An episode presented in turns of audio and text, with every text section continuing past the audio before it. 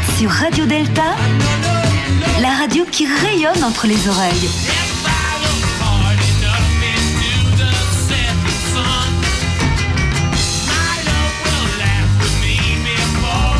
Radio Delta. Bonsoir à toutes et à tous, bienvenue pour notre nouvelle émission de 1, 2, 3, Soleil Sur Radio Delta, la, radio, pardon, ils m'ont troublé, la radio qui rayonne entre les oreilles. Merci d'être euh, à, notre écoute pour euh, donc cette nouvelle émission qui aura pour thème Pèlerins et pèlerinages, quête initiatique et quête spirituelle. Voilà pour vous dresser le, thème principal de notre émission de ce soir, avec euh, nos invités que je vais vous présenter dans un instant, avec euh, nos chroniqueuses et nos chroniqueurs que je vais vous présenter également dans un instant. Ah ah, on fait durer un peu le suspense. Et euh, en, préambule, évidemment, pour vous dire que toutes et tous ici sommes en effet membres d'obédience maçonnique, mais qu'en aucun cas nous ne parlons en leur nom et que toutes et tous ici parlons, parlons en, notre, en notre nom personnel et nous n'engageons que nous et pas les diverses associations auxquelles nous pouvons appartenir. Alors, pour traiter du sujet pèlerins et pèlerinages, quête initiatique et quête spirituelle, nous avons deux invités ce soir que nous sommes heureux d'accueillir. Jean-François Dossat, Bonsoir. qui est, euh, on- comme nous le disons, euh, président d'une loge de la Grande Loge de France, et qui surtout est pèlerin. Pèlerin, c'est-à-dire qu'il euh, euh, il- il marche avec ses pieds, vraiment. Euh, c'est pas simplement de l'intellectuel, c'est de, c'est de l'opératif. Et donc, euh, Jean-François marche et nous parlera principalement de deux pèlerinages qu'il a effectués depuis Vézelay, qui est une ville qui, qui m'est chère pour, pour plein de raisons. Et donc, depuis Vézelay, il est parti en direction de Saint-Jacques de Compostelle. Et je crois qu'il y est arrivé en plus. Alors j'y suis arrivé, puis j'étais un petit peu plus loin, puisque j'étais jusqu'à Fisterra, le bout de la terre, Oui. et j'ai été après jusqu'à Moussia. Moussia, effectivement, c'est où il y a le laboratoire, mais nous en parlerons un petit peu plus tard. Voilà. Et euh, Jean-François nous parlera également d'un autre pèlerinage qu'il a fait toujours depuis Vézelay, mais là en direction d'Assise. Et donc nous, nous parlerons de la ville, je suppose, et, je pense que nous toucherons aussi un mot d'un certain François qui, euh, qui habita et, qui, fit plein de choses à Assise. Alors notre deuxième invité, notre deuxième invité est Patrick Vidal. Alors Patrick Vidal, il vient là à plusieurs titres. Euh, déjà, il est ce que nous appelons vénérable maître, c'est-à-dire le président euh, de la loge nationale de recherche de la Grande Loge de France, qui s'appelle Jean Scott Érigène. Et il est également le rédacteur en chef de la revue Point de vue initiatique, qui est euh, la revue de la Grande Loge de France. Bonjour Patrick. Bonsoir, cher ami. Voilà. Et donc, qui est, qui est une revue de la Grande Loge de France, mais il est bien clair que tous les auteurs sont libres. Oui. Ils n'engagent pas, comme il a été rappelé tout à l'heure, la Grande Loge de France. Et c'est une revue grand public Grand que chacun peut se, peut se procurer. C'est pas une revue qui est réservée euh, aux francs-maçons de la Grande Loge de France, ni même aux, aux francs-maçons. C'est une excellente revue que chacun peut se, peut, peut se procurer. Et euh, Patrick euh, travaille avec un certain nombre de, de- de frères de la Grande Loge de France autour de la thématique de la quête. Et c'est pour ça qu'il est euh, avec nous ce soir pour, euh, pour nous en parler également dans cette, euh, dans cette émission. C'est un travail qui commence sur l'année, donc euh, nous avons eu deux, deux réunions sur le thème et nous en avons encore beaucoup devant nous. Voilà. Et donc, nous, nous parlerons de tout ça ce soir. Alors, avec euh, nos chroniqueuses et nos chroniqueurs euh, que vous connaissez, euh, en premier lieu, Philippe Benamou, Bonsoir Jean-Laurent. qui est euh, l'auteur d'un best-seller bien connu qui s'appelle La franc-maçonnerie pour les nuls, mais qui a écrit aussi euh, plein d'autres choses, comme le, le délicieux Madame Iramabi, la concierge, la concierge de la rue des Trois Frères, et, et d'autres ouvrages. Mais, mais Philippe n'est pas là pour faire la promotion de ces ouvrages ce soir. Absolument pas, mais ils sont en vente sur Amazon. Enfin, voilà, c'est chez votre libraire. mais- bref. Passons. Et donc Philippe nous, nous donnera une, une, une chronique, une, chronique ce soir, Euh, ainsi que Marie-Françoise Blanchet. Bonsoir. Alors Marie-Françoise Blanchet est euh, une sœur de la Grande Loge féminine de France, mais pas que, puisque Marie-Françoise a été euh, grande maîtresse, c'est-à-dire présidente euh, nationale de, de- de l'obédience, qui est la Grande Loge féminine de France, et elle le fut de 2003 à 2006, si mes renseignements Donc sont c'est exacts. c'est vieux maintenant. hein. Oui, mais c'est pas grave. Euh, nous avons également avec nous Albert Marlot. Bonsoir Jean-Laurent. C'est lui. C'est lui, c'est vrai. Alors Albert Marlot, il est euh, psychanalyste, il est conteur, il est orateur, il est, euh, il est plein de choses en fait.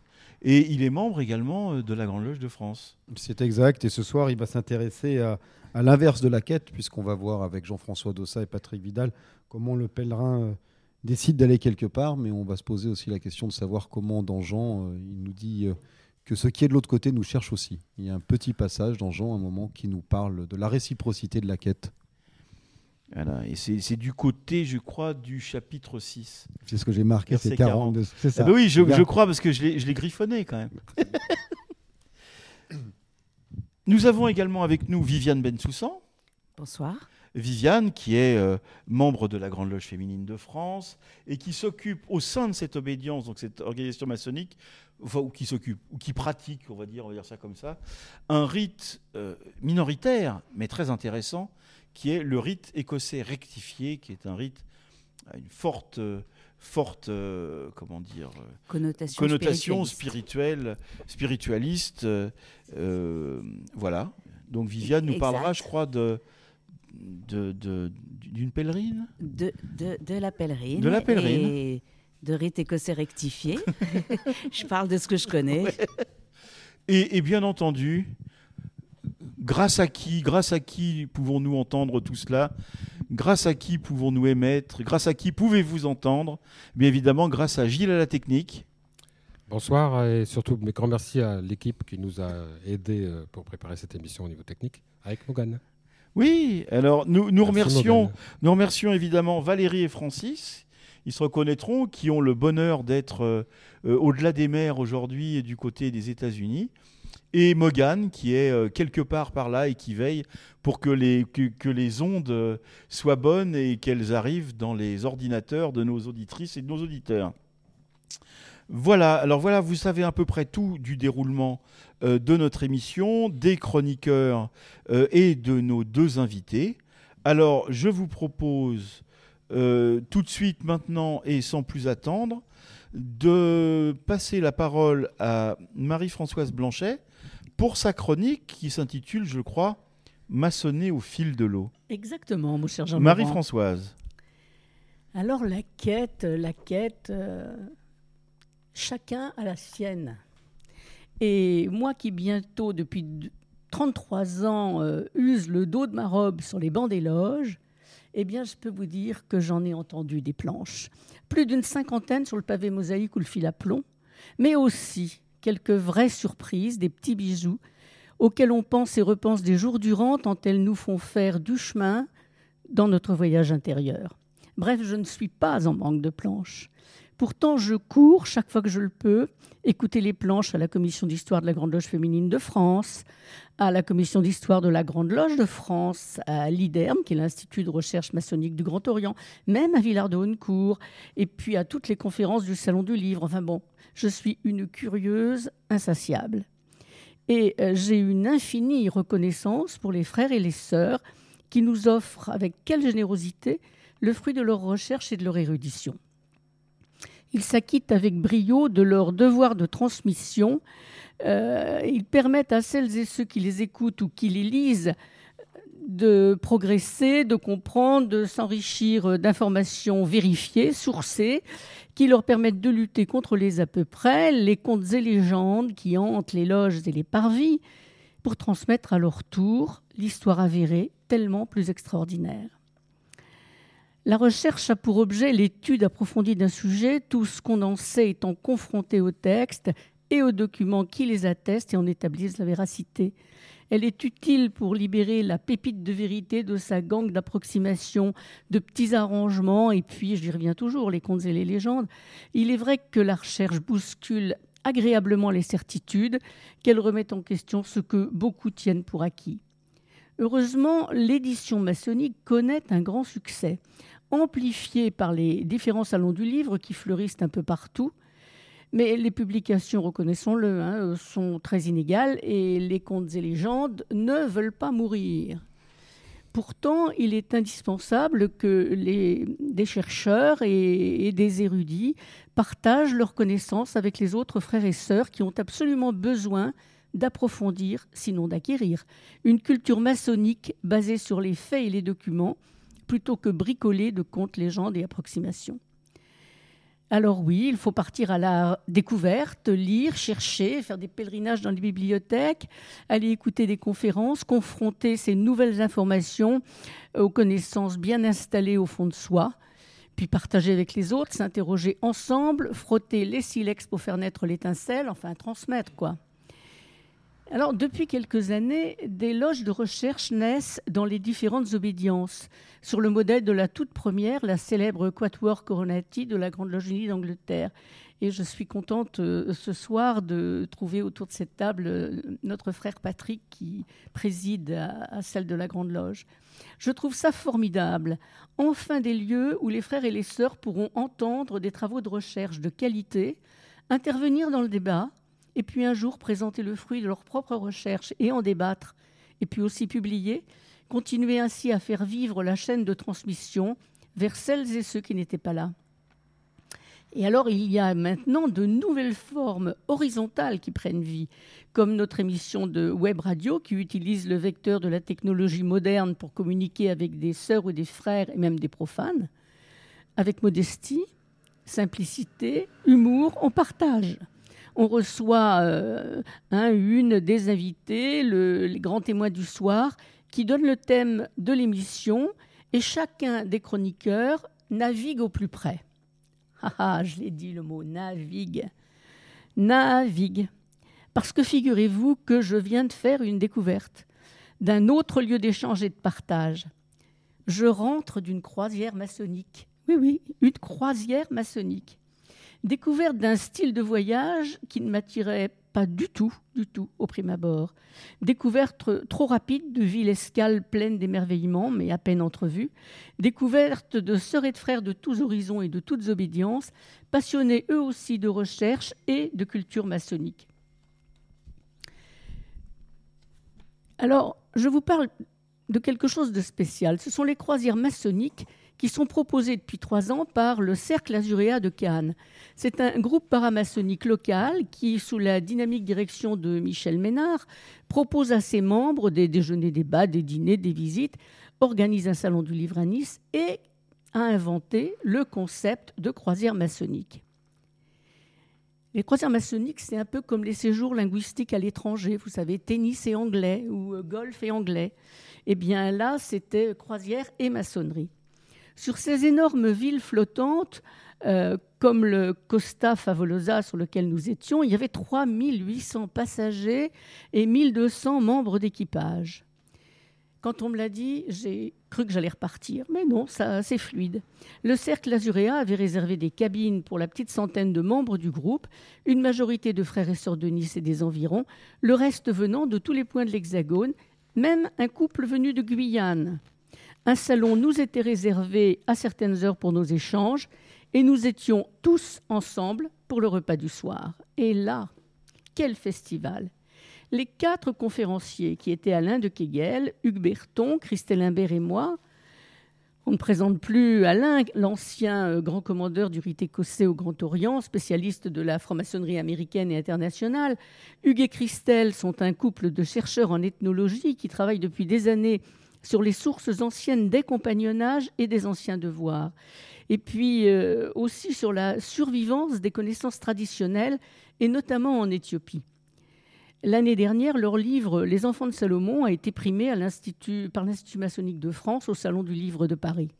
Sans oublier euh, l'adorable Dominique de Kegel qui chaque jour nous présentait les richesses de l'escale qui nous attendait. Alors devant ce public passionné, chacun de nous a donné une conférence en solo, puis en duo avec chacun des autres. Et chaque jour, nous avons travaillé à quatre en table ronde. Vous imaginez le travail de préparation quand même. Hein le public a apprécié les conférenciers et les conférences, et je peux témoigner du plaisir des conférenciers à ces échanges de grande qualité. Une fois de plus, j'ai constaté le besoin de nos sœurs et frères d'approfondir leur culture maçonnique, d'aller plus loin, de rejeter les contes et légendes que malheureusement certaines loges continuent à propager en proposant aux petits nouveaux des lectures d'une époque où l'on ne se souciait pas des sources. Ce besoin de culture maçonnique est extrêmement fort. De plus, et de plus en plus, me semble-t-il, car le public exigeant a déjà été nourri de bonnes lectures, comme les ouvrages de notre ami Philippe Benamou ou ceux de Laurent Kupferman, sans parler de tous les autres bons auteurs qu'ils découvriront bientôt au Salon du Livre et que nous ne manquerons pas de recevoir ici. Merci Marie-Françoise pour cette chronique euh, à la fois sur, euh, sur euh, l'histoire maçonnique et sur, la, et sur la transmission. Et juste avant de, de, de, parler de pèlerinage avec Jean-François, je voudrais dire un, mot vraiment rapide, mais je, ne pouvais pas ne pas parler de Michel Piquet quand nous, nous parlons de, transmission. Michel nous a quitté il y a quelques jours, euh, tout à fait soudainement. Et euh, sa perte est vraiment une, grande perte, à la fois pour la Grande Loge, pour l'ordre écossais en général et pour le Suprême Conseil de France euh, en particulier. En, deux mots, Michel Piquet avait été initié à la Grande Loge de France à une date historique, puisque c'était le jour du, bicentenaire de la Révolution américaine, le 4 juillet 1976 pardon, 1976, oui c'est ça, au sein de la, loge Memphis France, de la Grande Loge de France. Ils étaient quatre à être initiés ce soir-là, et aujourd'hui il n'en reste plus qu'un, qui est le, très respectable frère Marc-Henri, ancien euh, grand maître de la Grande Loge de France, qui avait été initié avec Michel Piquet. Michel, qui était 33e euh, degré du rite à partir de 1998, a été coopté au Suprême Conseil de France en septembre 1999.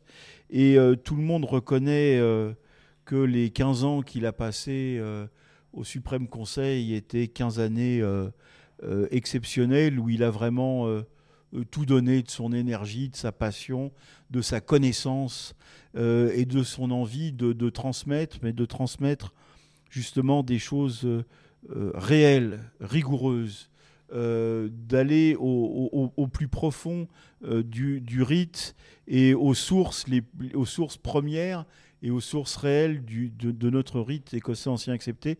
Peut-être euh, peut-être Philippe Benamou souhaite-t-il en dire un mot parce qu'il va en parler dans sa, dans sa chronique un tout petit peu plus tard? Donc peut-être, et peut-être Albert Marlot s'il s'il le souhaite, non, dire un mot sur Michel Piquet? Oui, euh, il y a des figures euh, chez nous qui ne sont pas forcément des figures qu'on est amené à croiser, mais, mais, qui nous marquent. Il y a des noms euh, qui sont des piliers.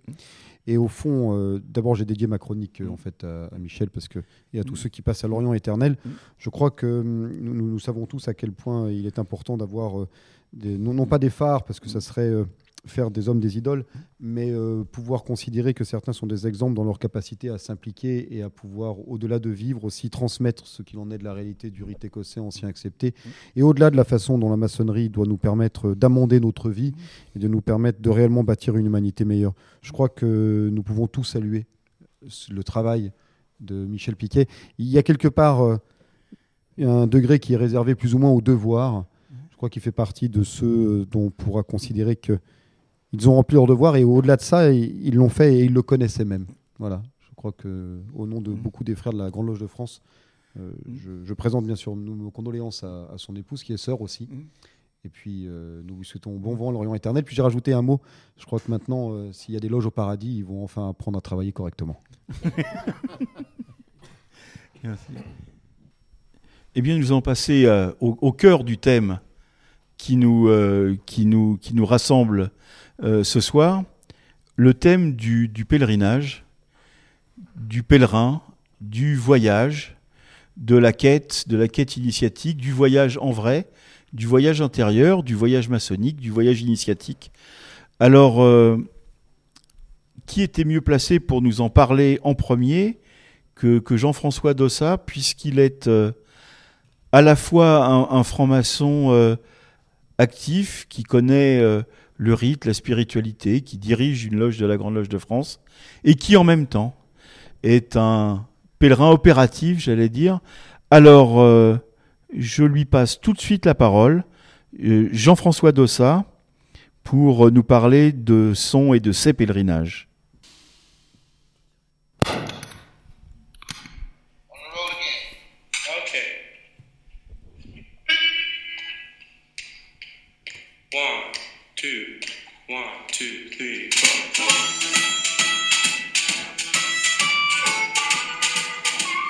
Jean-François Dossa.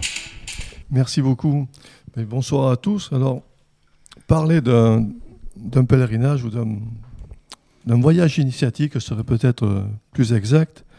Oui. Et je dirais que parler d'un pèlerinage, au départ, euh, ce serait confidentiel. Mm. Confidentiel, alors pourquoi confidentiel? Parce que c'est confié au ciel, Mm. puisque c'est une démarche euh, personnelle. Donc ça va être confié au ciel, et c'est uniquement que intime dans un premier temps. Et là, ça va, nous allons devenir un enjeu, c'est-à-dire c'est à l'intérieur. Et quoi de plus euh, extraordinaire que pour cet enjeu, c'est-à-dire cet, euh, cet intérieur, que de partir de Vézelay, et pour être plus exact, de partir de la Cordelle. Alors pourquoi la Cordelle? Parce que la Cordelle, qui est juste en, ju- en dessous de, de Vézelay. Jean-François, il faut juste situer Vézelay Alors, pour, Vézelay, pour nos auditrices et nos auditeurs. alors Vézelay, c'est, euh, on va dire, c'est dans le Morvan. l'abbaye Marie. Oui. C'est dans le Morvan et c'est aux alentours d'Auxerre. Mm. hein. donc c'est un petit peu ligne droite entre Paris et Auxerre. Et au milieu, vous avez Vézelay qui est là.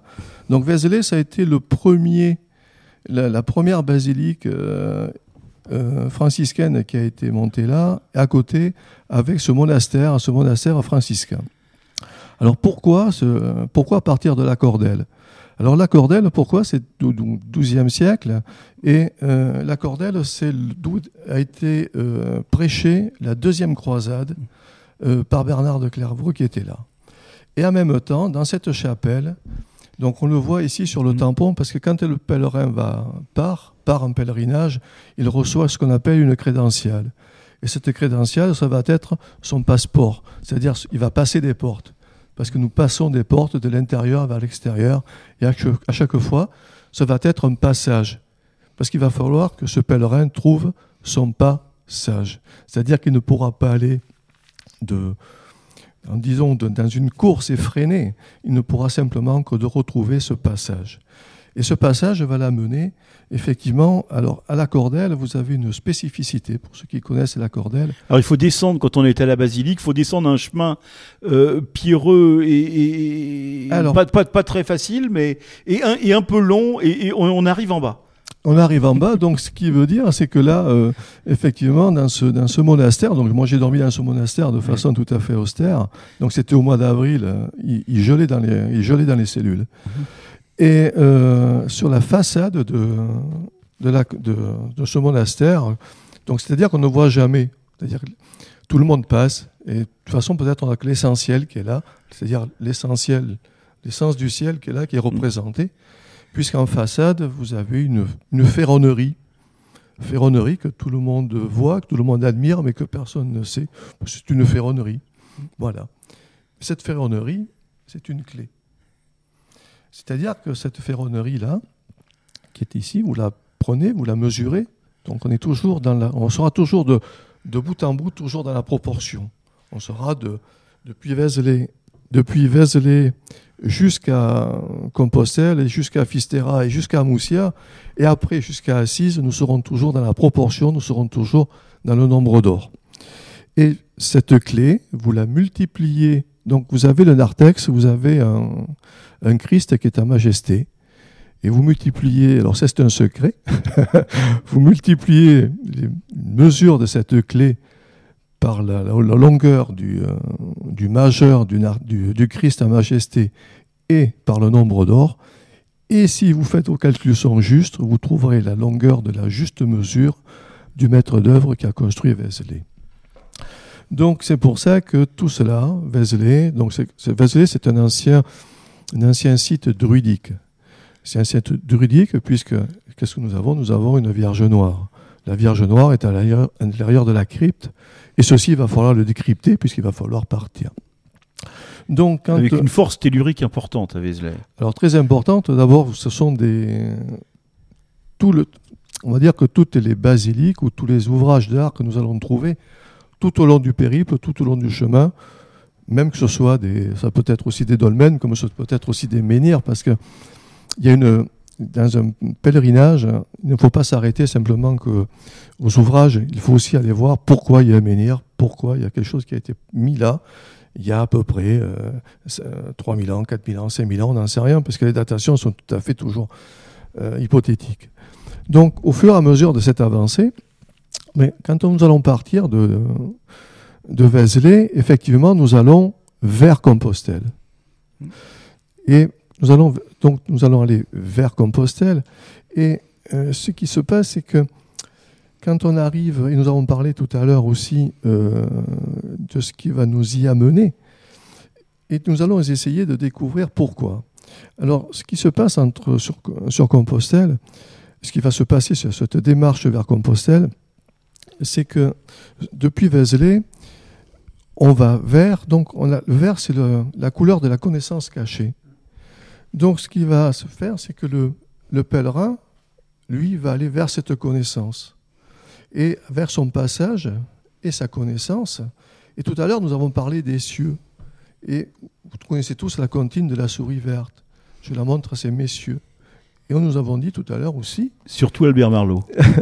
que cette souris, que cette souris, elle est verte, donc on va sourire.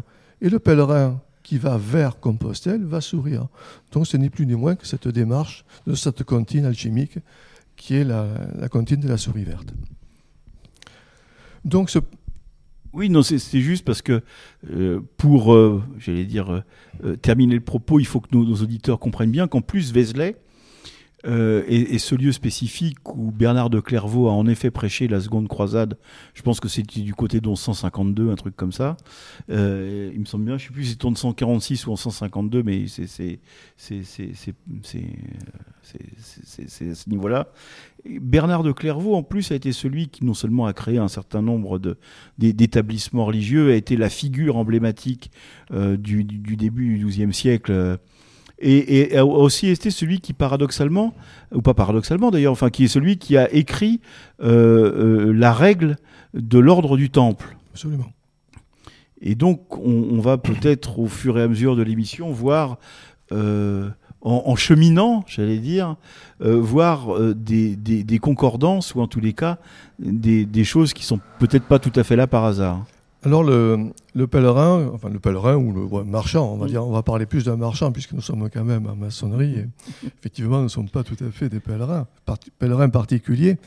Et c'est vrai que ce, ce marchand ne va pas marcher seul. Il va pas marcher seul puisqu'il va marcher parce que euh, à la fois, pourquoi Vézelay? Parce que moi je suis compagnon du devoir du Tour de France, de, devoir de liberté.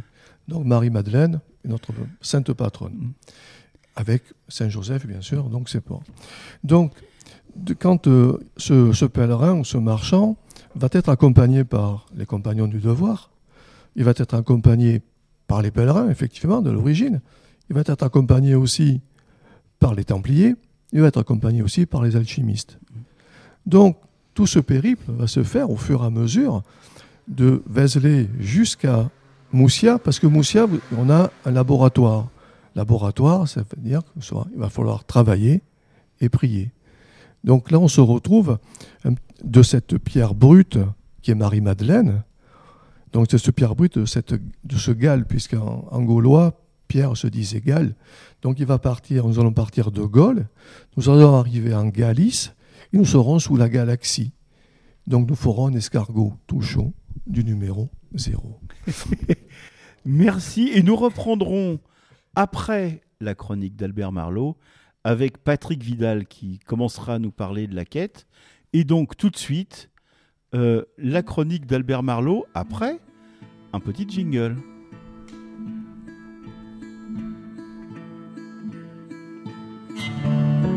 Il voyage en solitaire et nul ne l'oblige à se taire. Il chante la terre. Il chante la terre. La chronique d'Albert Marlowe.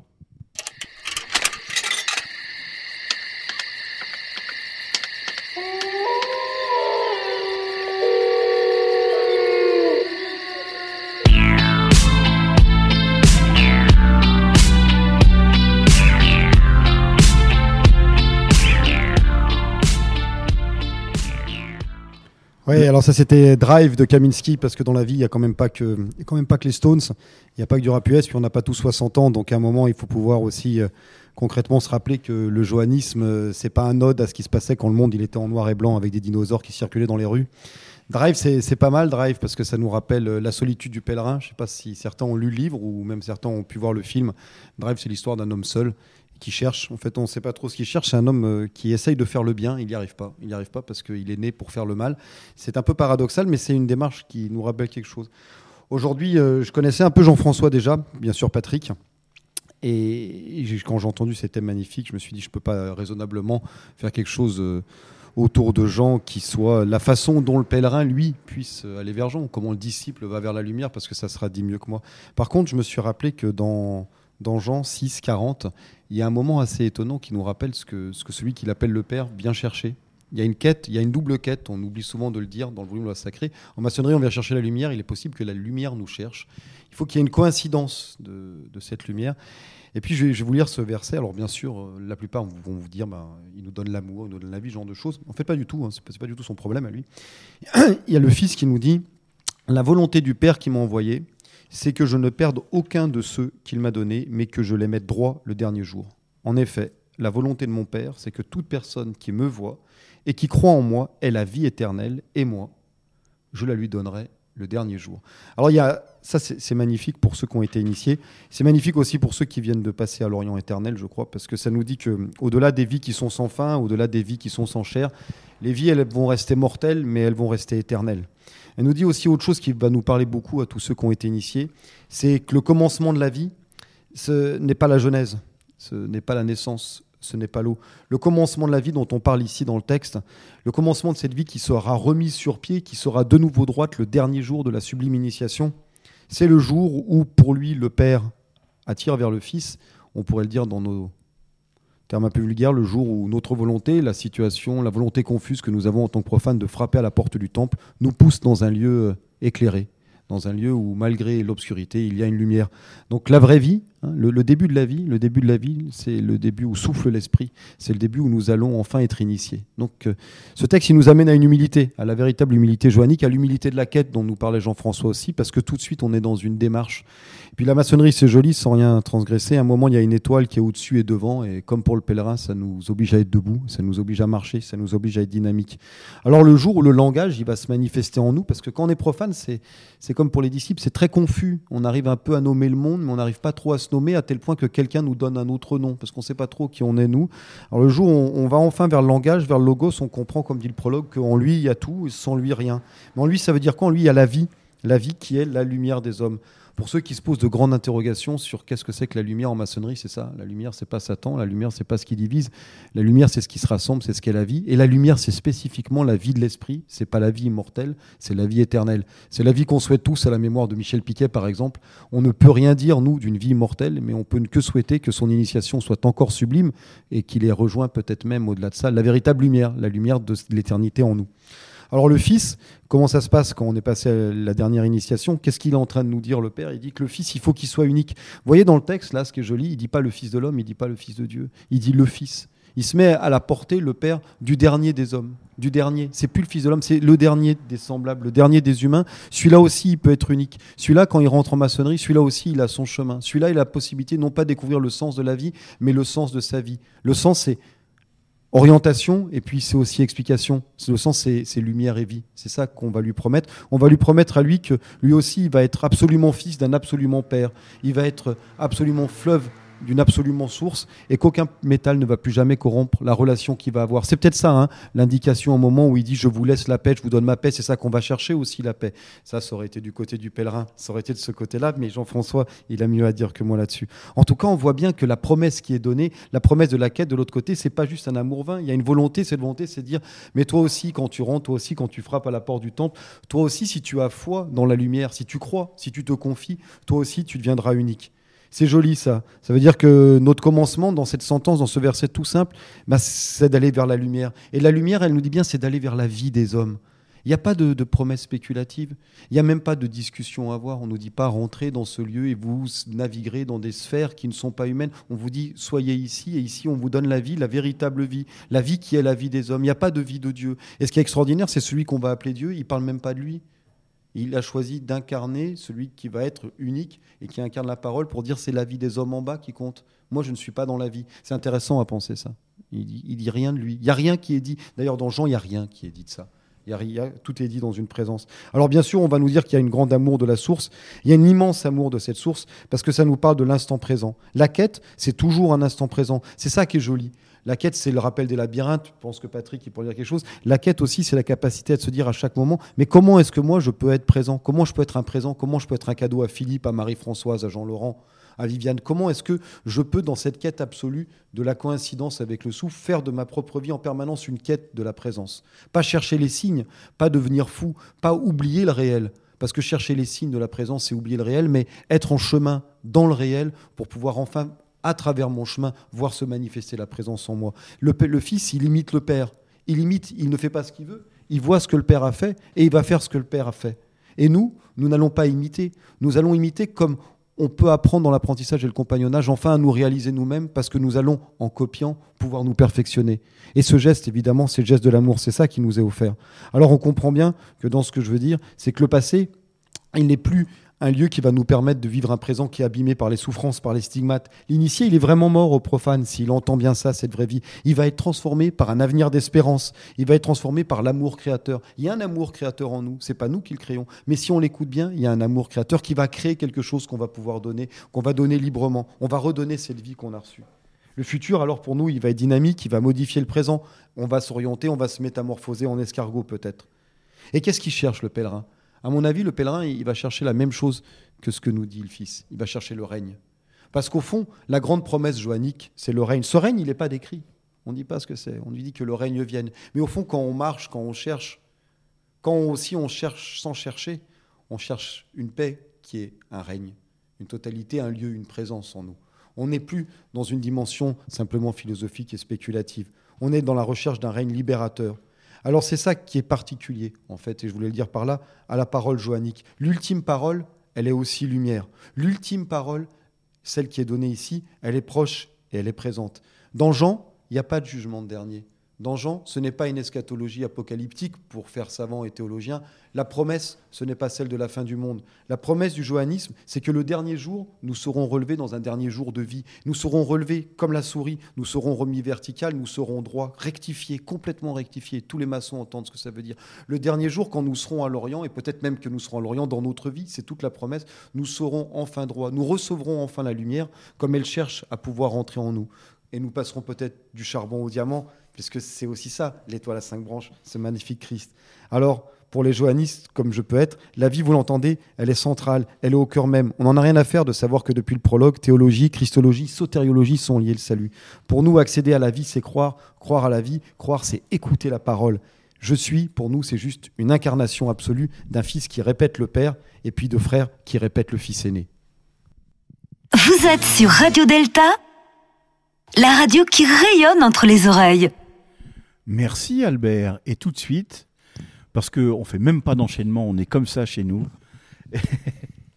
tout de suite, j'ai passé la parole à Patrick Vidal sur la quête. Alors je répète, pour euh, nos auditrices et nos auditeurs qui euh, ont pu nous, prendre en cours de route, que Patrick Vidal est le rédacteur en chef de Point de vue initiatique, la revue de la Grande Loge de France, mais qu'il est euh, également le président, le vénérable maître, comme nous, comme nous le disons, de la Loge nationale de recherche Jean-Scott Érigène de la Grande Loge de France, dont le thème de travail cette année est la quête. Alors, Alors- quelle est la quête du maçon Patrick Vidal? Sans, sans transition, comme dit une certaine émission. Sans transition. Sans transition, les escargots meurent debout. Et c'est un peu ce, quoi- ce à quoi Jean me faisait penser à, à l'instant. Euh, c'est peut-être le mode de sortie du labyrinthe. Euh, la quête a été associée au labyrinthe.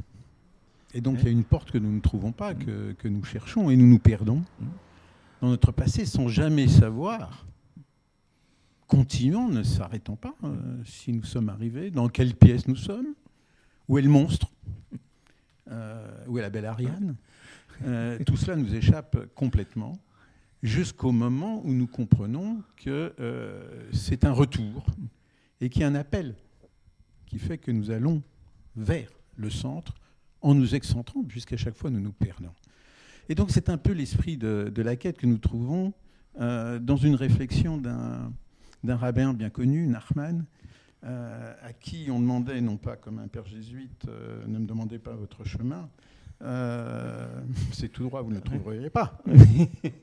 Mais surtout, euh, ne me demande pas ton- le chemin parce que tu risquerais de ne pas te perdre.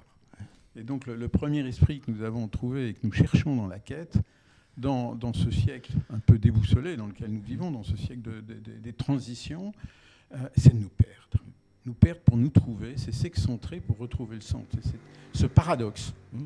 Et dans ce paradoxe, euh, la marche que, nous a évoquée euh, Jean-François tout à l'heure est, est absolument essentielle. Être marchand, qu'est-ce que c'est qu'être marchand?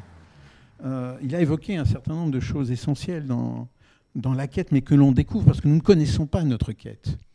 Donc la première, la première histoire, mais qu'est-ce qui fait qu'on va bouger dans ce foutu labyrinthe où on ne voit rien? Et où il y a une promesse de lumière, mais on n'y voit rien. Et le problème, c'est de se dire qui je suis, où je suis, toutes ces questions euh, essentielles. Mais il y a cette petite lumière, cette petite étoile en nous d'un côté, et puis il y a l'étoile qui nous dirige, que connaissent tous les navigateurs.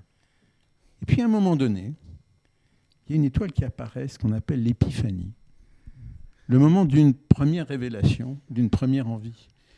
Et la première question, c'est comment va-t-on en quête? Ben, Il faut avoir envie. Jean-François a eu envie de se mettre en chemin, de partir de Vézelay.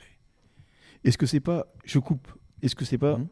euh, la, la qualité première qu'on peut demander à un ou une profane avant de rentrer en maçonnerie C'est pas ses diplômes, c'est pas son milieu social, c'est pas tout ça. Est-ce que la, la qualité première, ce qu'on va chercher, c'est pas d'avoir envie, d'avoir envie d'aller partir en quête?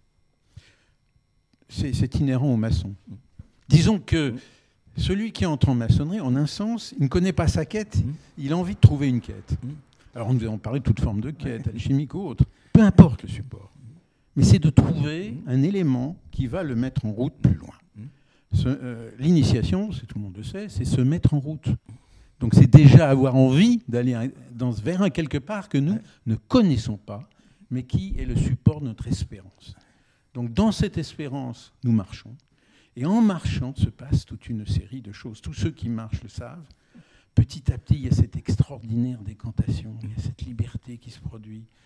On parlait du nombre d'or et de l'harmonie. Eh bien, quand nous marchons, que nous marchons d'un seul coup, tout disparaît, l'esprit se nettoie, les soucis du siècle disparaissent. Nous sommes avec nous-mêmes, puis nous-mêmes, nous sommes progressivement avec la nature. Ne compte plus que le rythme des pas, ne compte plus que la lumière. Et nous marchons, et d'un seul coup, nous ne sommes plus cette espèce de pesanteur soucieuse, envahie de, de combats, de, de, compétition. Non, nous marchons. Nous marchons, nous, nous sentons notre corps en rythme, et là se produit cette harmonie. Ce premier état du bien-être que procure la quête, sachant qu'il va se produire plein de choses sur le chemin, qui va nous remettre en cause dans notre propre marche. Et ce sont les aventures de la quête. Et chaque fois que nous parlons de quête, me vient toujours à l'esprit euh, ce que nous disait quand j'étais jeune, hélas, euh, notre cher Yankelevitch. C'est toute la différence chez celui qui part, et pour le maçon, entre l'aventureux et l'aventurier. l'aventurier donne un objet à sa poursuite, il est prêt à payer le prix de l'aventure pour l'objet précis qu'il cherche. L'aventureux, lui, c'est simplement partir en chemin. Et c'est tout ce qu'il va rencontrer de lui et des autres en chemin qui le mobilise. Et c'est ça. Les, les maçons, c'est d'abord ce qui nous intéresse chez eux et ce qui nous intéresse entre nous, c'est le goût de l'aventure. C'est le, parallèle qu'on peut faire avec le, le début de la démarche initiatique et euh, tout ce que le, le processus initiatique va, va in- induire, ou en tous les cas, va révéler chez celui qui, ou celle euh, qui sincèrement se met en marche. Alors là, non pas, euh, non pas euh, de façon opérative, en mettant un pied devant l'autre, mais en commençant une démarche sur, sur elle ou sur lui. Parce que ça, c'est un sacré chemin aussi semé d'embûches. Semer d'embûches, c'est pour ça qu'il y a un rituel Mm. qui aide à mettre un pied devant l'autre. Parce que ça commence par là. Ouais. Le vieux sage chinois rappelle que le voyage de milieu commence par un petit pas. Et on ne sait pas où on va avec ce petit pas. Et il va falloir faire d'autres petits pas. Et effectivement, et Jean-François le, dira, il a souffert sur le chemin au démarrage. C'était loin d'être évident. Et donc, il faut avoir une espèce de. cette flamme en soi pour dire je continue. La vérité, elle est au-delà. Elle est au-delà de la souffrance. Souffrance qui peut être physique au démarrage ou qui peut être psychique. Tout, tout ce qui nous a ça et toutes les incertitudes. Quand on est au bout physiquement, il y a une première incertitude est-ce que je suis capable? Et dans l'histoire de- de- du voyage de Jean-François, c'est extraordinaire ces moments de dépassement et de doute fantastique. Alors Jean-François, est-ce qu'on a mal et est-ce qu'on doute sur le chemin? Alors, euh, sur le chemin, on a mal, effectivement. Bon, on a pas mal. euh, on a mal. Alors, je dirais que c'est une douleur euh, tout à fait supportable. Et ce qui se passe, c'est qu'au fur et à mesure de cette avancée, ben, nous allons pleurer. Parce que sur le chemin, nous pleurons beaucoup. Ce ne sont pas des pleurs de douleur, ce sont des larmes salvatrices qui vont nous permettre justement d'arriver un petit peu à cette. euh, on ne parle pas de, de, transformation, on va dire de transformation qui vont faire au fur et à mesure, voilà, nous arriver, de, de passer chaque fois à un état, à un autre état. Patrick Et donc ce, ce premier état, euh, Patrick Vidal, pardon. oui, en moi-même, que Je- je, je- cherche, je- que je je dis ne ça- connais pas. Je dis ça pour les auditrices et les auditeurs qui entendent les essayer de voix. découvrir la réalité. Donc ces, ces états successifs, et il y a peut-être un premier état dans moteur, c'est c'est peut-être une forme de conscience de la vacuité. Il y a une espèce de vide du sens qui fait que et il faut se mettre en route. Cet état est intolérable et il fonctionne comme un, comme un aimant, comme, comme la soude et la- l'acide sulfurique s'attirent. Il faut dépasser la vacuité, il faut aller au-delà. Et, et c'est quelque chose, c'est un mouvement qui devient à un moment donné très très fort. Et c'est ce qui, ce qui me, c'est peut-être le premier état de, de la quête. Et puis vont arriver des moments où les choses commencent à se percevoir. Alors il y a des effrois, il y a des aventures, il y a des rencontres euh, étonnantes et exceptionnelles. Et puis il y a des, des moments où, où les choses se réassemblent. Alors il y a une espèce de petit palier qui se crée, euh, euh, une équanimité, c'est merveilleux. Et puis il, il se passe toujours quelque chose qui va tout défaire. Et donc il faut se reposer la question de continuer, aller plus loin. Mais j'étais si bien, pourquoi tout démolir? Et, et c'est là où il y, a, il y a à chaque fois une, une espèce de perspective nietzschéenne ou euh, de, de- de mandala. La quête passe par des mandalas. C'est-à-dire qu'à un moment donné, c'est merveilleux, c'est comme c'est beau. Et, Et et- puis il faut pouvoir, d'un coup, souffler le mandala et se dire je vais tout recomposer, je repars. et est-ce que, est-ce que la, est-ce qu'une des beautés ou, ou une des, des particularités, je sais pas, en tous les cas du, du rite écossais accepté, et je pense de, de tous les rites maçonniques, évidemment, c'est degré par degré, donc l'un après l'autre, et sans rien révéler du fond des choses. Mais en tous les cas, moi, ce qui, ce qui l'impression que j'ai eue, c'est qu'à chaque fois, et c'est pour ça que c'est bien fait, on, a un degré et on se dit ah, au bout d'un moment, on perçoit et on se dit je suis sûr que ce qui se passe après, c'est ça. Et paf, c'est pas ça. Et c'est toujours autre chose. Et on s'attend toujours à quelque chose, et c'est toujours autre chose qui arrive.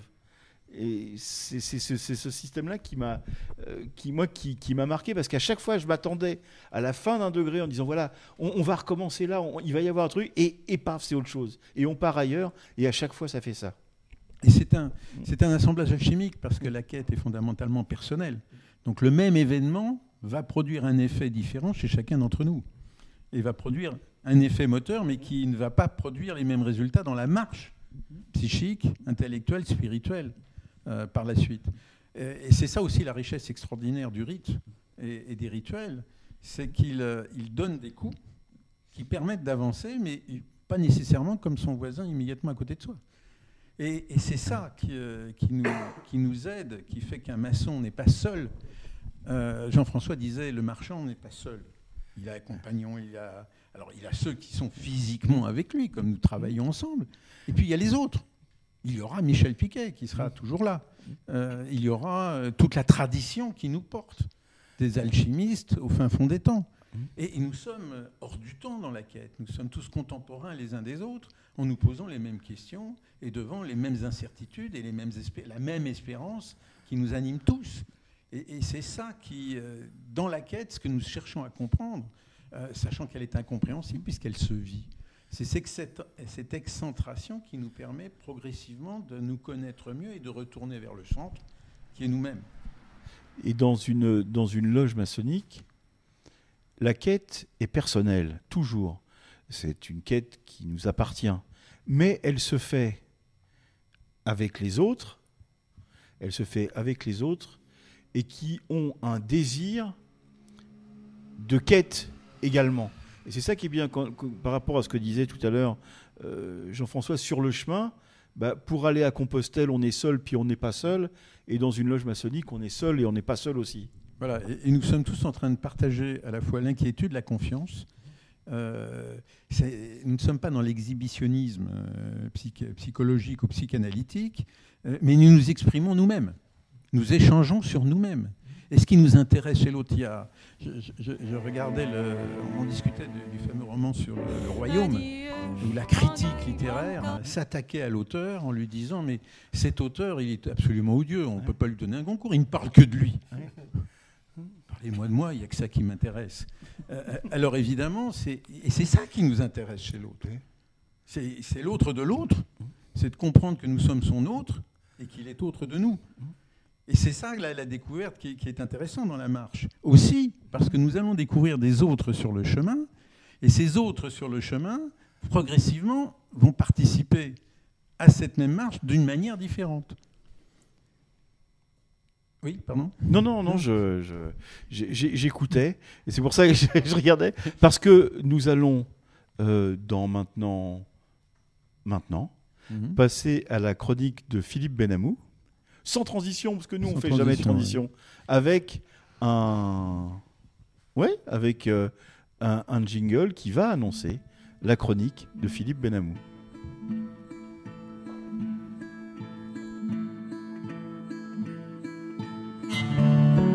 Il voyage en solitaire et nul ne l'oblige à se taire. Il chante la terre. Il chante la terre.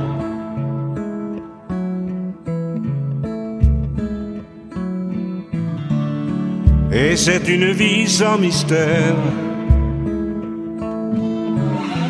qui se passe de commentaires pendant des journées entières. Il chante la terre. Mais il est seul un jour, l'amour l'a quitté, s'en est allé faire un tour de l'autre côté d'une ville où il n'y avait pas de place pour se garer.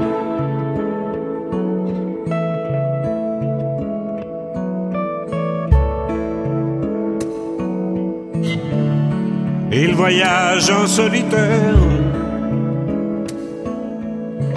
et nul ne l'oblige à se taire. Il sait ce qu'il a à faire. Il chante la terre.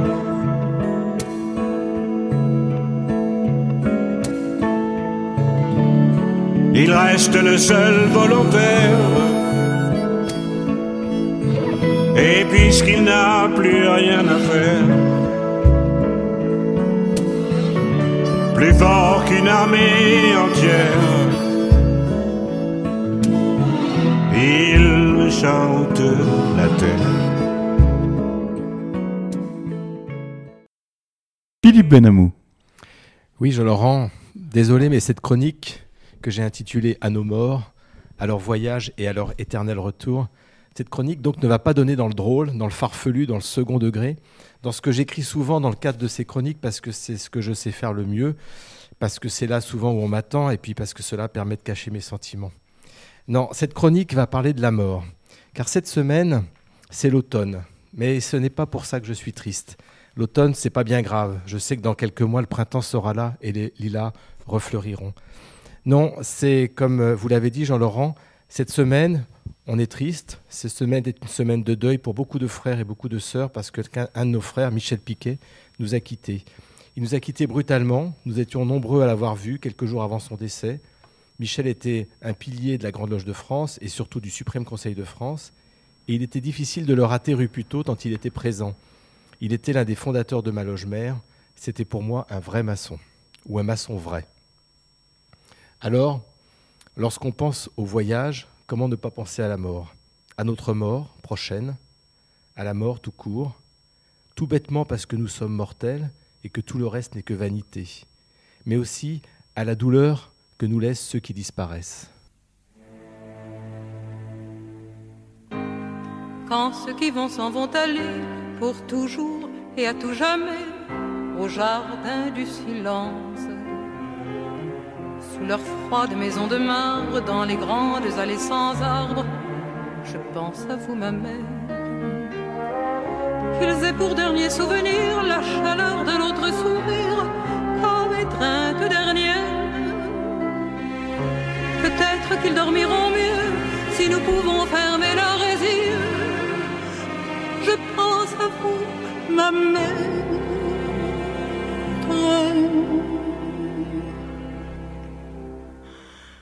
La mort s'accompagne en silence. Nous, francs-maçons, gémissons.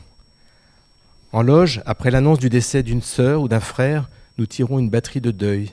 C'est-à-dire que dans le silence que nous impose ce moment de recueillement, nous gémissons, gémissons, gémissons. Nous gémissons car il n'y a pas grand-chose à dire. Et ces lamentations s'adressent avant tout à ce qui nous dépasse, à notre condition humaine, à notre incapacité à percevoir la vraie lumière, nous ne pouvons que nous incliner humblement devant ce mystère, conscients de l'étendue de notre ignorance et de l'infinitude de ce qui dépasse notre savoir. Mais l'enseignement maçonnique nous offre aussi l'espérance en écho à la mort. Si, le voyage est un, si la mort est un voyage, l'espérance en est peut-être le retour.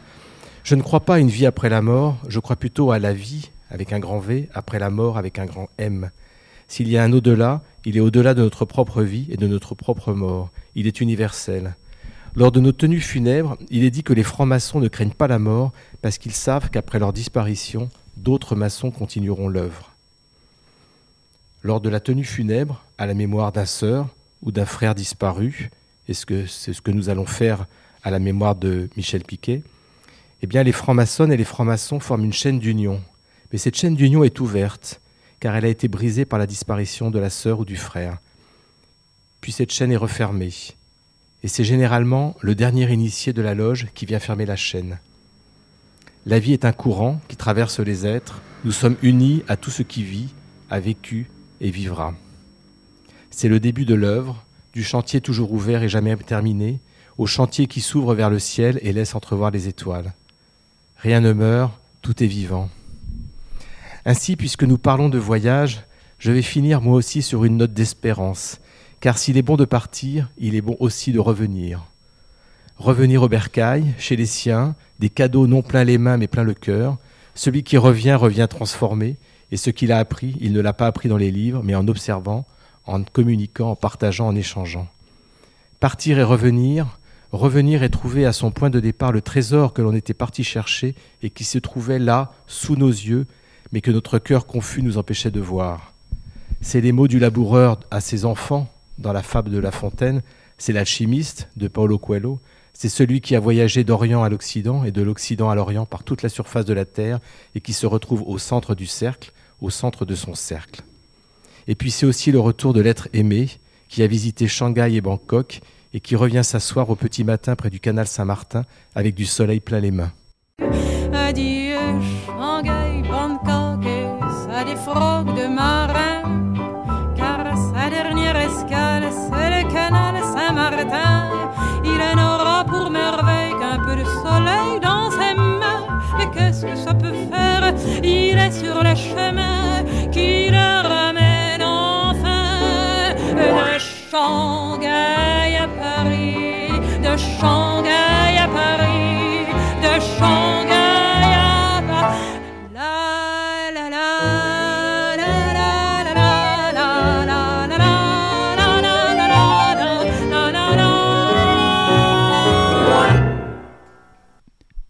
Jean-François Dossat. Alors, revenons après cette belle chronique de Philippe Benamou. Je crois que tu voulais ajouter quelque chose sur euh, par rapport à ce que disait Patrick tout à l'heure. Oui, nous parlions tout à l'heure sur le, le maçon.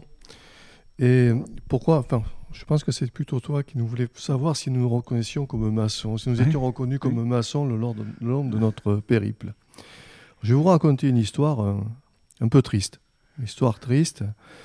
Et donc j'étais en. C'est la, soirée des histoires tristes. histoire est triste, mais nous avons laissé le, bien. marchand, nous l'avons laissé à, au niveau de Moussia. Il est remonté, il est reparti de Vézelay, il est reparti vers Assise.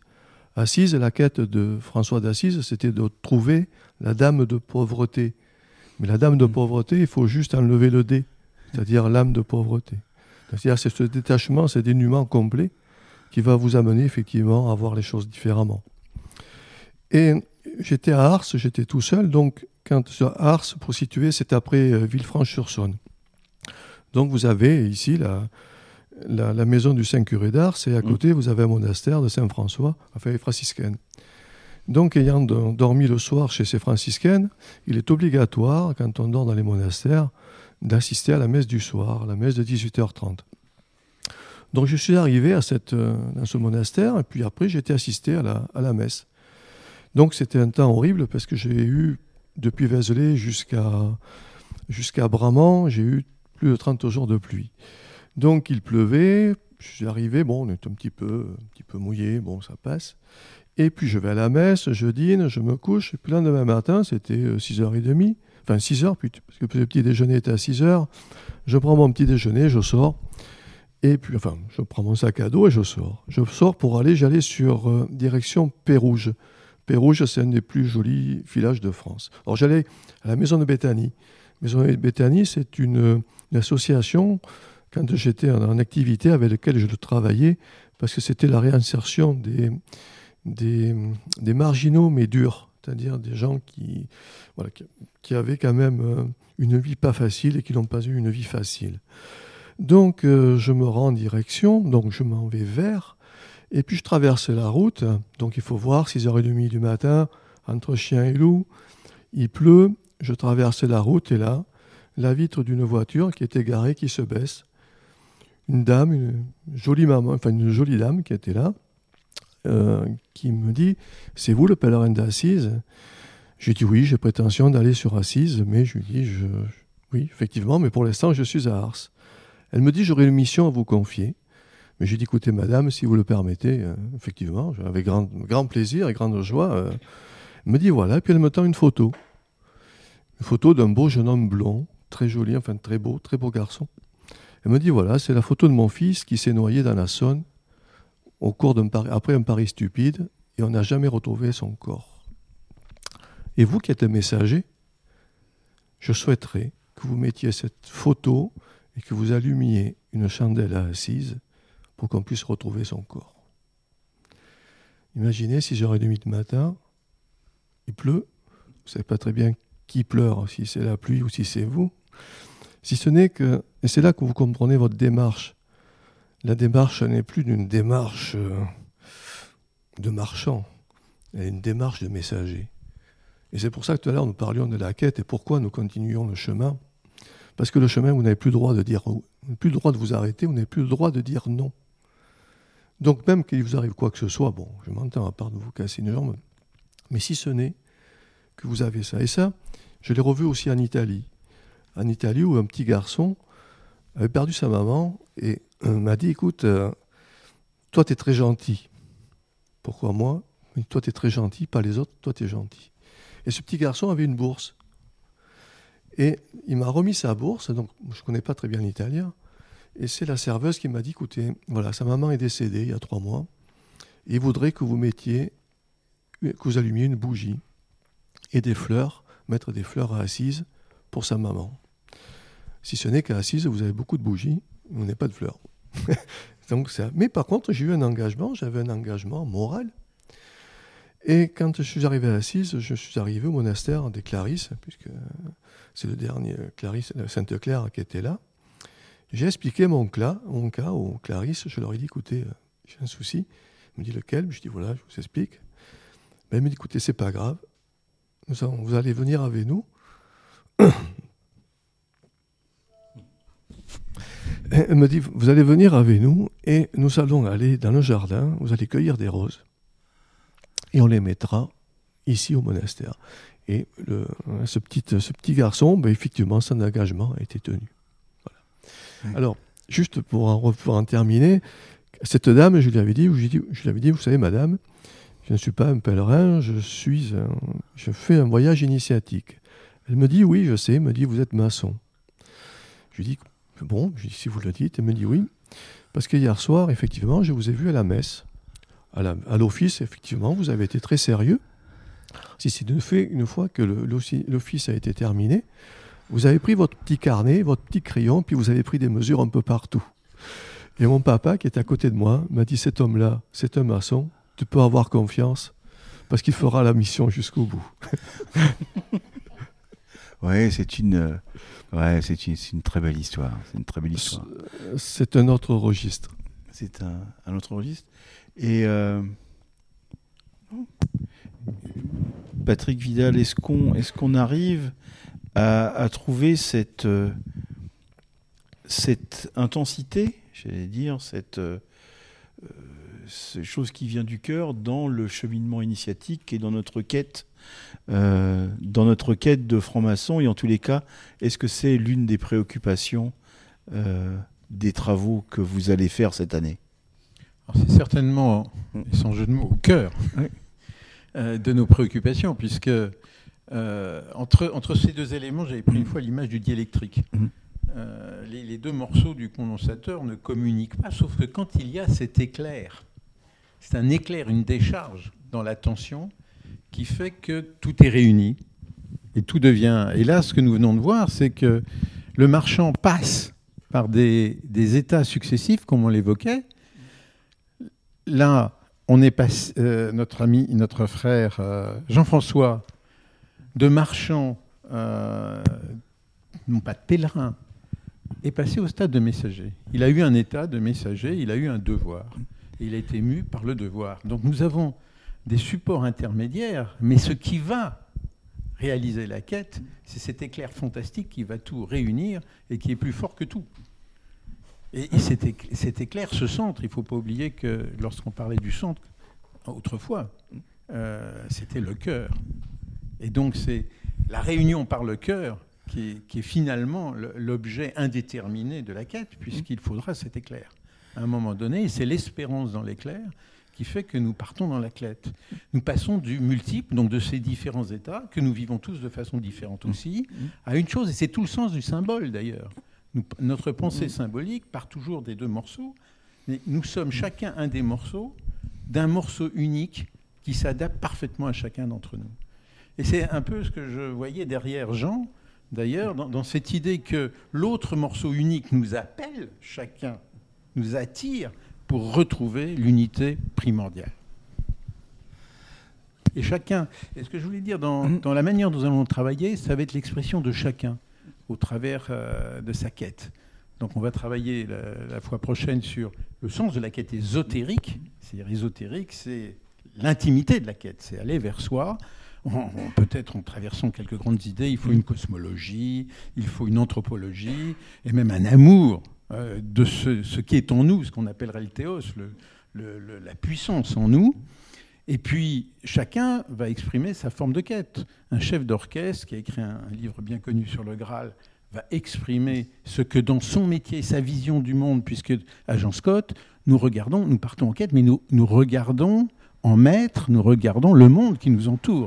Nous vivons dans le, monde et notre expression est dans le monde. Ce que disait Gandhi, c'est qu'il ne sert à rien de méditer, la méditation n'amène à rien, et la connaissance de soi, la connaissance ultime, c'est par l'action. Et donc la- l'action est au cœur. Donc chacun va exprimer son action. Euh, nous allons avoir euh, un, académicien des sciences qui va dire mais quel est le sens de sa quête? Parce que quand on fait de la recherche scientifique, on n'est jamais sûr d'arriver au bout, surtout quand on est à la recherche de la grande théorie unitaire. Euh, nous allons avoir par exemple une, euh, une professeure émérite à l'université qui écrit un livre sur Jung, euh, la gnose, et qui est en train de l'achever et qui va, nous parler de, ce confin de la folie auquel peut mener la quête d'un Jung et quel sens ça pour tous ceux, l'univers déboussolé dans lequel nous sommes, dans, les sociétés que nous considérons comme avancées. Et nous finirons avec euh, Le pèlerinage vers l'Ouest, qui est un grand roman chinois, euh, par, un des auteurs d'une des, versions du, du roman en, français.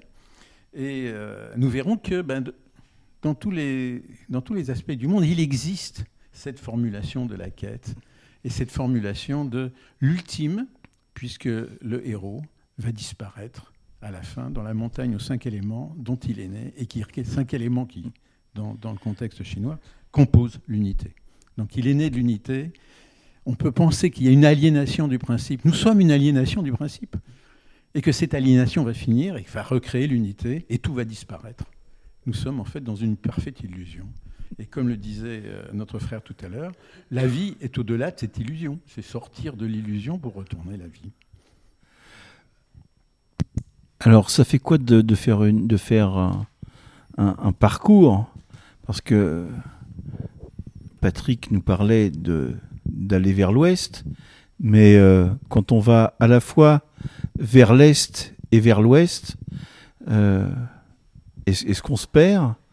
Ou, ou est-ce qu'on arrive à retrouver son chemin entre l'est et l'ouest, entre l'Orient et l'Occident, Effectivement, entre Saint-Jacques et Assise. on arrive à retrouver, puisque euh, ce qu'il y a de, de merveilleux, c'est que, que l'on soit en France, que l'on soit en Espagne, que l'on soit en Italie, il y a toujours des, des symboles qui nous rapprochent, qui sont là, qui ont été placés par, que ce soit les compagnons du devoir, que ce soit les alchimistes ou que ce soit les templiers. Et tout à l'heure, j'étais un petit peu triste, et là, je vais vous faire parler de choses de plus, goût- plus gai, puisqu'on parle, on va être dans le dans l'harmonie. Et euh, je voudrais vous raconter l'aventure. euh, J'étais à Bénévent-l'Abbaye. Donc Bénévent-l'Abbaye, c'est une, une ville, donc ce qu'on appelle l'abbaye. Et l'abbaye, tout est au nombre d'or. Même la clé. Même la clé est au nombre d'or. Donc vous voyez que c'est peut-être extraordinaire. rappeler pour nos auditeurs et nos auditrices ce qu'est le nombre d'or. Ah, non, ce qu'est le nombre d'or, parce qu'on en parle déjà depuis trois, trois fois, mais euh, ce qui paraît évident peut-être pour certains, il faut quand même réexpliquer un, un tout petit peu ce qu'est le nombre d'or. Alors le nombre d'or, c'est euh, 1 plus racine de 5 sur 2, sur 2 ce, qui, sur- ce qui fait 1,618. Donc toute la proportion de ce nombre d'or, on le trouve dans la nature. La nature, euh, d'abord l'homme a copié la nature pour arriver à, trouver cette, équation. Et c'est notre... euh, le, re- le nombre d'or remonte euh, bien, bien, bien sur des, millénaires, hein, puisque tout ce qui est sous l'Égypte déjà aussi, était déjà construit au nombre d'or. Et le nombre d'or, c'est cette proportion. Proportions qui ont été faites aussi par Le Corbusier, puisque le, Corbusier, quand on va à Marseille, la cité radieuse, on trouve aussi des constructions qui sont au nombre d'or et à la proportion.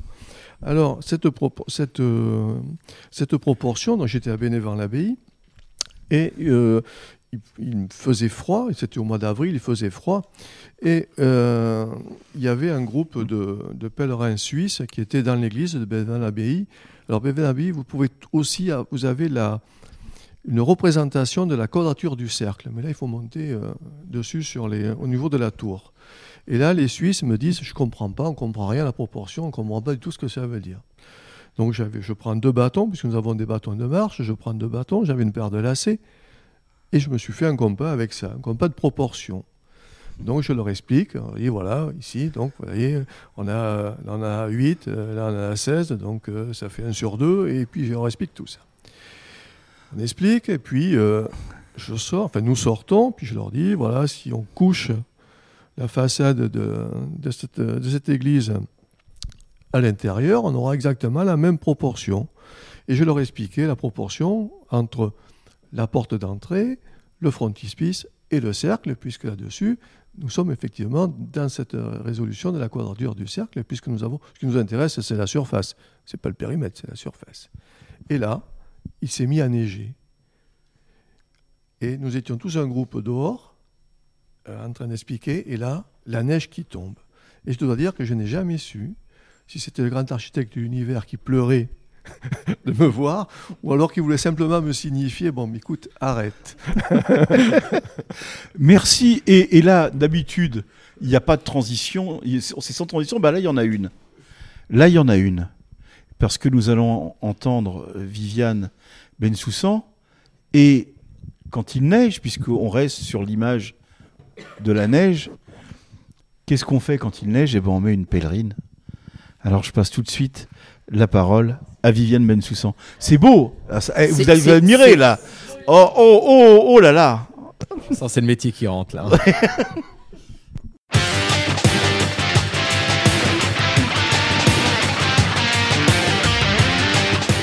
Merci Jean-Laurent pour cette tr- transition.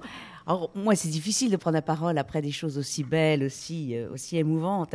Mais comme je suis une nana, puis comme je suis un peu blonde, je pense que nos auditrices seront contentes d'avoir une chronique mode, style euh, gala, voici Marie-Claire. Elle, en préambule de ce thème aussi sérieux, et comme je suis nana, donc je m'en charge. Non, je fais pas partie de la grande loge des nanas de France, GLNF, oups, je sors, mais de la grande loge féminine de France. Et féminine, ça rime avec pèlerine.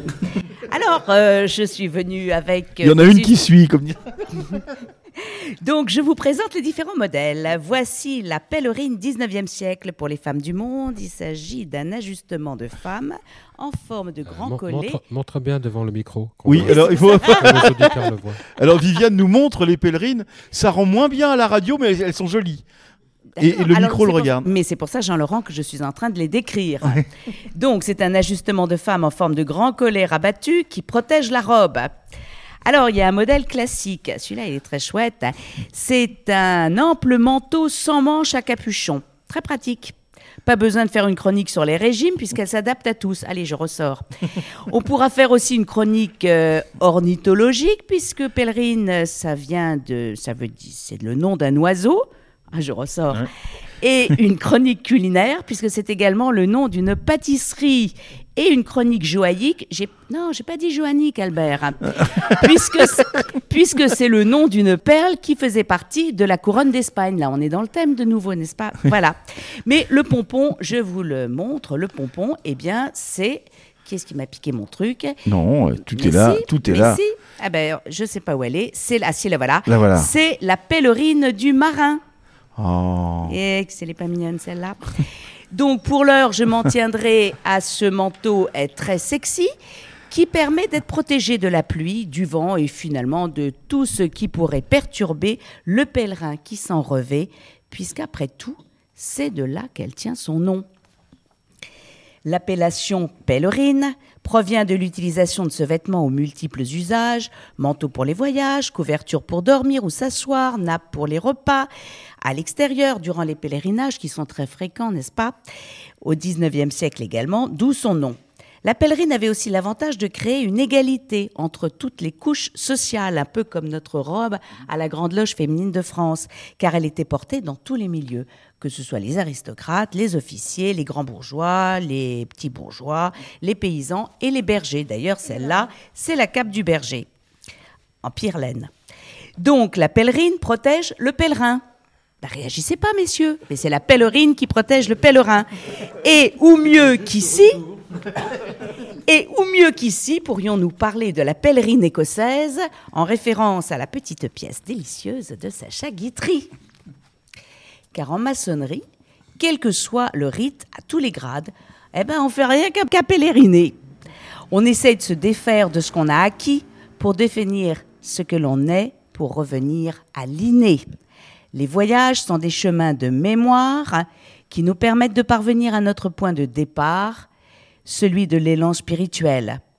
Au rite écossais rectifié, d'ailleurs, on est cherchant, persévérant et souffrant au fur et à mesure du déroulement de ces voyages.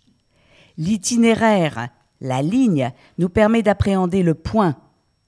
Et après tout, on pèlerine toujours de façon compagnonique.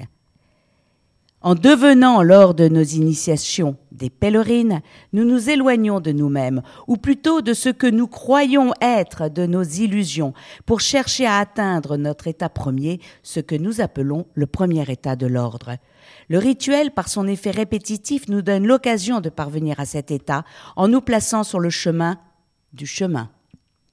Au rite écossais rectifié, lors de sa réception, par exemple au hasard, je connais le écossais rectifié, on demande à la candidate de ne jamais oublier l'emblème important qu'elle vient de nous retracer après ses voyages. Nous avons présenté, nous avons représenté un parcours des voyages reconnus de ceux qui nous ont guidés. Nous nous sommes déplacés en nous-mêmes, sous le regard de nos semblables, à qui nous avons offert le souvenir de leur propre action, par la mémoire de notre propre mémoire. Le retour décisif sur soi-même, je cite Martin Buber, est le commencement du chemin dans la vie de l'homme. Mais souligne Martin Buber, chaque chemin est particulier, parce qu'avec chaque homme vient au monde quelque chose de nouveau, qui n'a pas encore existé, quelque chose d'initial et d'unique. Martin Buber raconte l'histoire de cet homme de Cracovie, Isaac, qui reçut en rêve l'ordre de se rendre à Prague pour chercher un trésor sous un pont. Lorsque ce rêve se fut répété pour la troisième fois, il se mit en route et gagna Prague à pied. Le pont était gardé jour et nuit et il n'osa pas creuser à l'endroit qu'il savait. Il revenait là chaque matin, tournant autour jusqu'au soir. Pour finir, le capitaine de la garde, qui avait remarqué son manège, lui demanda ce qu'il cherchait. L'homme raconta le rêve qu'il avait amené jusque-là depuis son lointain pays. Et le capitaine éclata de rire en racontant que si l'on devait se fier au rêve, il aurait dû lui aussi se mettre en campagne, après un rêve qu'il avait fait, et courir jusqu'à Cracovie, chez un certain Isaac, pour chercher un trésor sous le fourneau. Vey. Isaac rentra chez lui et il y déterra le trésor, son propre trésor. Cette petite histoire illustre tout notre chemin maçonnique. Toutes les épreuves, les voyages sont autant de chemins, de pèlerinages qui doivent nous aider à retrouver au fond de nous-mêmes de quoi bâtir notre devenir. La vie de chaque homme est un chemin vers soi-même, dit Hermann Hesse dans Démian. L'ébauche d'un chemin, l'esquisse d'un sentier. Chacun porte en soi sa fin, les restes de sa naissance, les dépouilles, les membranes, d'un monde primitif. Chacun de nous est un essai de la nature dont le but est l'homme. Fin de citation. Le pèlerinage en maçonnerie participe du devoir de mémoire et il s'appelle tradition. Cette tradition qu'ensemble nous nous engageons à revivifier, car nous sommes chacune et chacun la pèlerine de l'autre. Nous sommes le vêtement qui l'aide à se dépouiller. Et ma revue de mode n'avait d'autre objet que d'essayer de démontrer que quel que soit le tissu et le modèle, la pèlerine est symbole et l'esprit est bien dans la matière.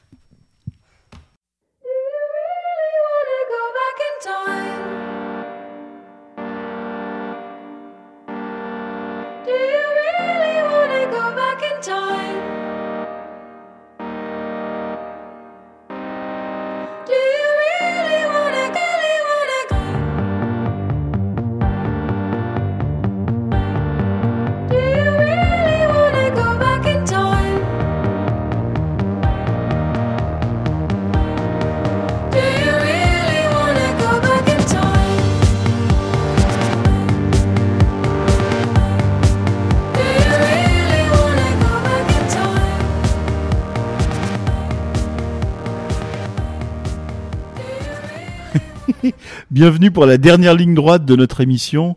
Les micros refonctionnent, tout va bien. Gilles à la technique a trouvé la solution. Pardon pour ce petit incident de, quelques secondes. Euh, et nous allons donc terminer bientôt cette émission. Déjà, ça passe beaucoup trop vite. Quoi? Oui, oui, on a, on encore le temps. On a, nous sommes dans la dernière demi-heure de, de, de l'émission. Dans, la, dernière émission, pardon, dans la dernière demi-heure, c'est moi qui bafouille, de, de, de l'émission. Et euh, nous allons, nous sommes toujours avec Patrick Vidal, avec, euh, avec euh, Jean-François Dossa, qui nous parle de, de pèlerinage, qui nous parle de quête. Et euh, j'allais, j'allais vous demander à, à, à Patrick pour faire la transition avec, avec ce que vient de nous dire euh, Viviane, pour savoir si pour lui l'esprit est dans la matière, ou, ou inversement, ou pas du tout, oui. Alors c'est- un étrange questionnement parce que tout physicien dira que le temps et l'espace est dans la matière, sont une propriété de la matière. et En dehors de la matière, il n'y a plus rien. Tout du moins dans notre capacité à appréhender À le comprendre. et à, et à modéliser. Mm. Euh, donc c'est c'est cette limite que nous devons en- Mm. intégrer dans, dans ce questionnement de l'esprit et de la matière. Mais, mais plus loin, le- je rêvais un peu avec euh, la pèlerine et je revenais à Saint-Martin. euh, et c'est cette pèlerine coupée en deux.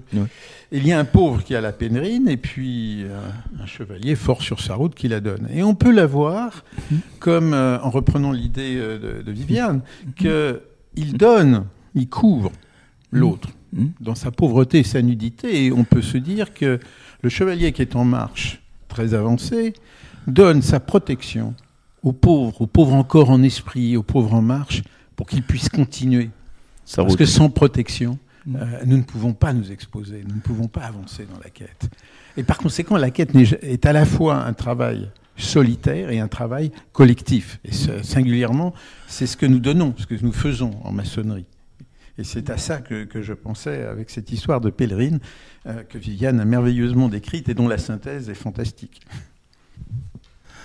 Alors, le, le pèlerin, le, le pèlerin Jean-François a-t-il lui une pèlerine sur le dos lorsqu'il marche Et quelle est cette symbolique pour lui de cette protection euh, le long du chemin?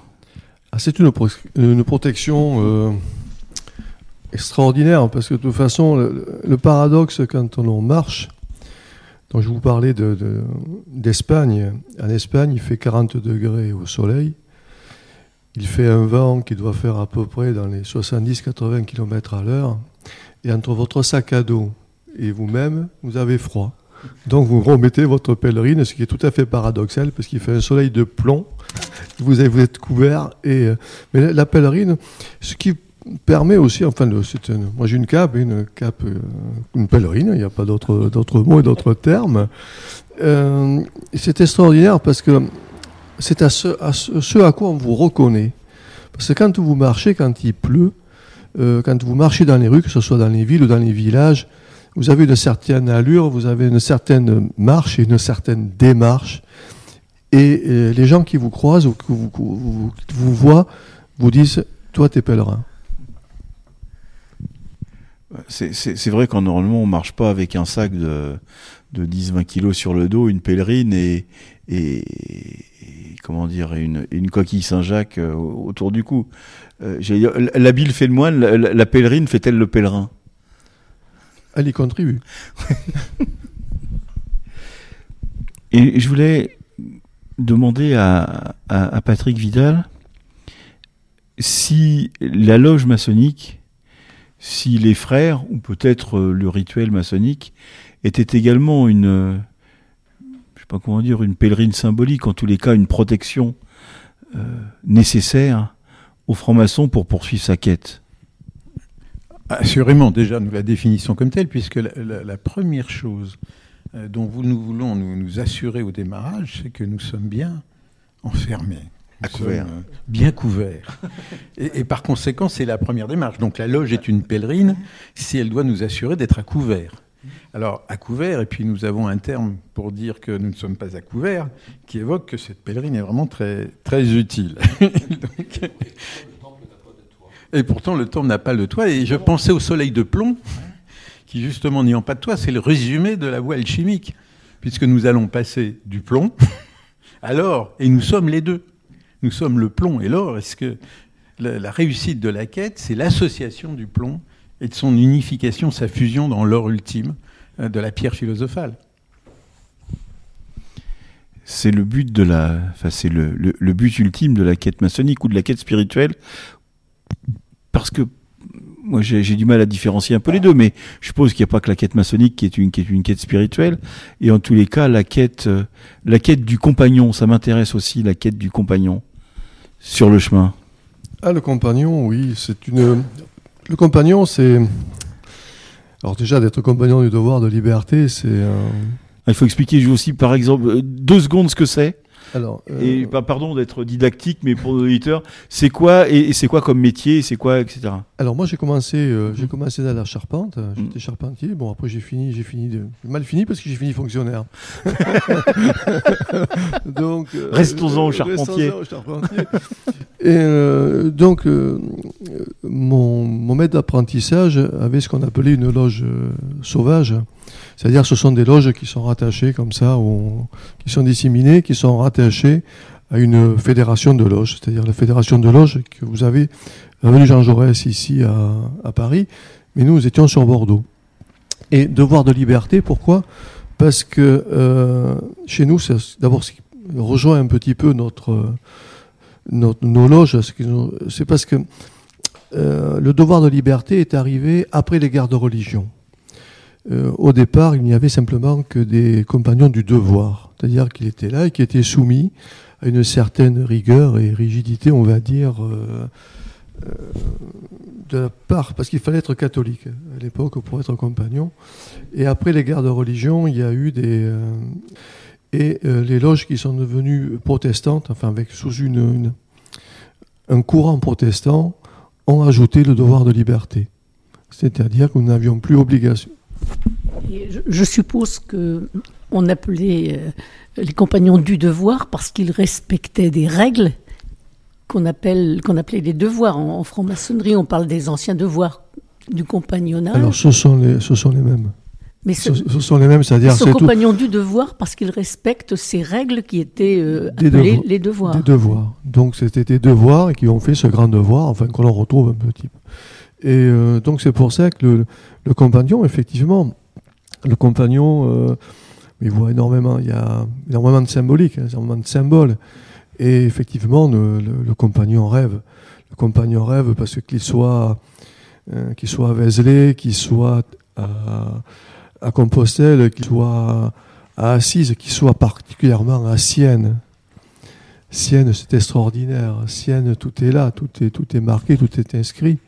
Puisque quand on arrive dans la cathédrale de Sienne, dans le Duomo, qui est là Le trimégiste.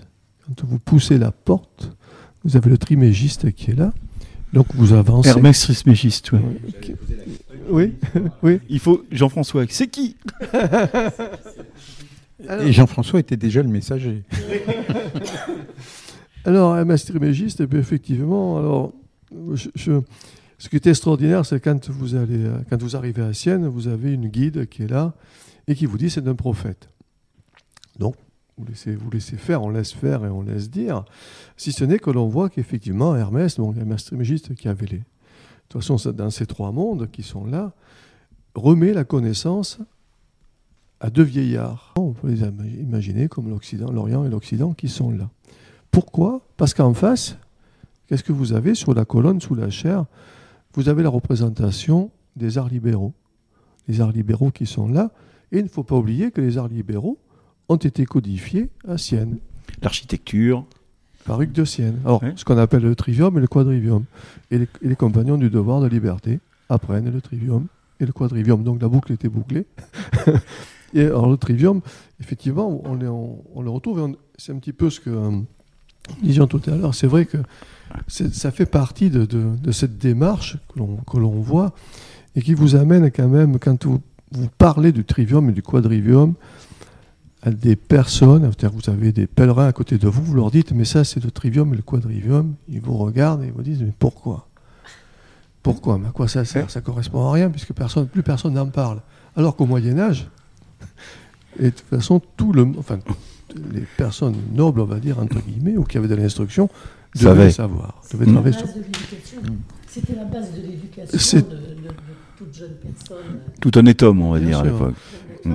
Oui. Oui. Alors, de toute façon, on a une, une première, ce qu'on appelle le trivium. Donc, nous avions, donc il fallait quand même savoir lire et écrire. hein. Donc, c'était la parole, c'était l'art de la parole. Donc, nous avions déjà la grammaire, hein, la, la rhétorique et la logique. Alors après, la logique, elle a été, euh, elle est arrivée après par la suite. Et après, nous avons ce quadrivium. Mais vous ne pouvez pas interpréter le quadrivium si vous ne connaissez pas le trivium.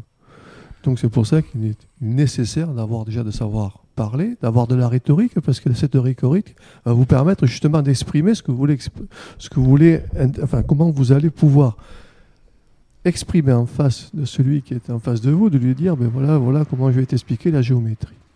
Donc après vous avez l'arithmétique, parce que toutes les notions de nombre d'or sont tirées de l'arithmétique. Vous avez la géométrie qui est là. Vous avez la- l'astronomie et vous avez la musique, qui est le plus immatériel des arts libéraux, mais qui est toujours présent, puisque de toute façon, depuis l'arithmétique, on va partir effectivement sur la musique, puisque les portées euh, sont là.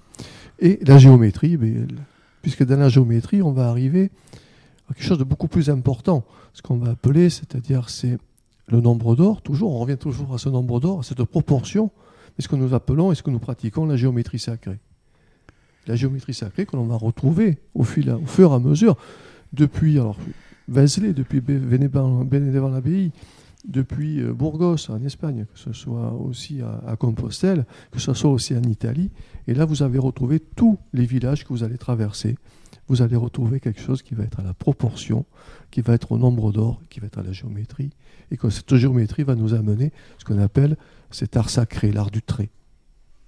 Si nous ne connaissons pas l'art du trait, l'art du trait, c'est quelque chose dans lequel il faut, qui vous permet de comprendre un petit peu comment a été construit, comment a été bâti et comment nous aussi, nous sommes construits, comme nous sommes bâtis. Je crois que l'art de trait, aujourd'hui, il faut le comprendre comme l'art de tracer. C'était ce travail de, de traçage d'un plan, etc., qui était fait selon des règles de construction qui s'exprimaient par et par cette, euh, tout ce qui sous-tendait ça, c'est-à-dire une recherche spirituelle. Ah, Ça amène à une recherche spirituelle, mais d'abord ce tracé à l'origine avait ce qu'on appelait la, le jaune du maître, c'est-à-dire le maître à Cannes. Et euh, pour ça que Saint, euh, Joseph, Saint Joseph est représenté avec une canne fleurie, du devoir de liberté doivent fleurir de belles œuvres. Et, La beauté d'homme. et, et mon cher Patrick, parfois il est bon, avant de, de passer euh, à, à- à- à nos courriers, euh, et avec Philippe, euh, juste euh, peut-être c'est pour ça qu'il faut aussi de temps en temps tracer nos tableaux de loge. Ah, C'est tout un art de tracer le tableau de ce qui vient d'être euh, d'être dit. Et ce sont toujours des constructions partielles et totales en même temps. Puisque si nous regardons le tableau de loge, construction et le schéma, Mhm. mais encore faut-il le réaliser. Et ce schéma traduit la cathédrale personnelle que nous sommes. C'est symboliquement que le système de la construction nous est donné.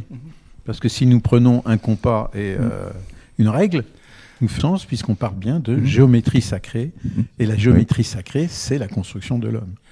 Viviane. Est-ce qu'on ne dit pas dans le milieu compagnonique que le trait pousse le point Ah bah, bien sûr, bien sûr, mais je préfère laisser le compagnon s'exprimer sur ce thème. Mais ce qui est extraordinaire, euh, c'est le devoir de liberté. Si, si nous nous échappons du conflit, euh, des guerres de religion, du protestantisme, tout ce que nous voulons, mais avoir un devoir de liberté, c'est un devoir absolument effroyable.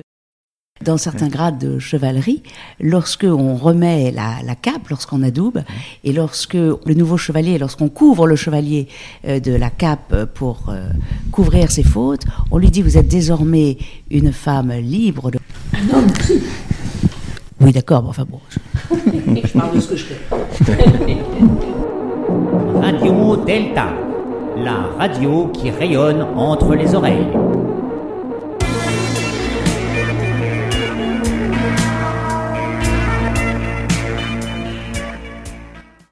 Alors, mon cher Philippe, je crois que votre rubrique Courrier des auditeurs trop curieux rencontre un grand succès déjà, puisque vous avez reçu de nombreux courriers. Eh ben oui, Jean-Laurent. Et c'était, j'étais le premier surpris parce qu'après une émission, on a reçu une avalanche de courriers euh, sur le- les réseaux sociaux et sur le site euh, internet de la radio euh, Delta et de l'émission de Trois Soleils. Alors j'ai, pré- j'ai prévu de, donc de répondre en direct à quelques quelques courriers et c'est chose qu'on va faire euh, prochainement et on fera ça à toutes les émissions. Alors je peux pas évidemment tout répondre. Je répondrai à tous les tous les courriers bien sûr. Quelques j'ai juste choisi quelques trop bon, quelques Philippe. courriers. Alors, le premier courrier qui m'a un peu étonné, c'est le petit Benjamin. Le petit Benjamin nous écrit la chose suivante. Je suis inquiet pour mon papa. Il sort souvent le soir, seul, et personne ne sait ce qu'il fait.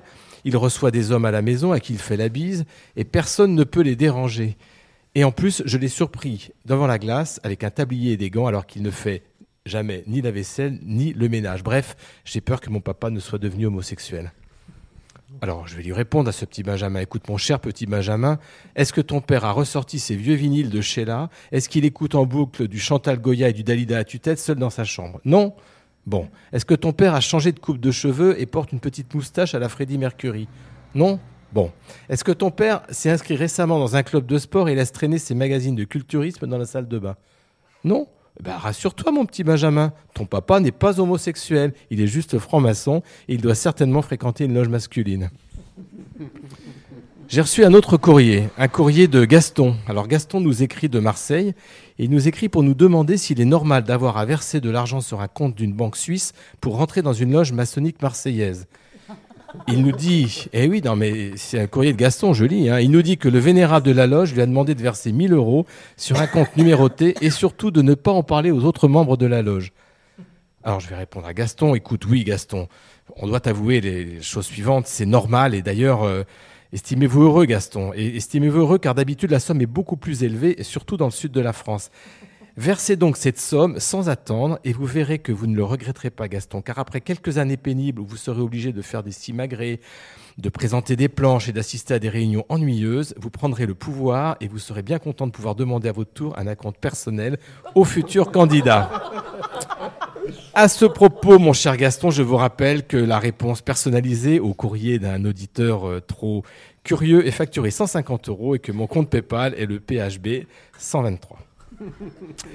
Enfin, dernier courrier pathétique, celui de Nathalie. Nathalie nous écrit, voilà, la chose suivante. J'ai attendu que mes enfants soient casés, d'être à la retraite. J'ai attendu la mort de mon mari pour poser ma candidature pour devenir franc-maçonne.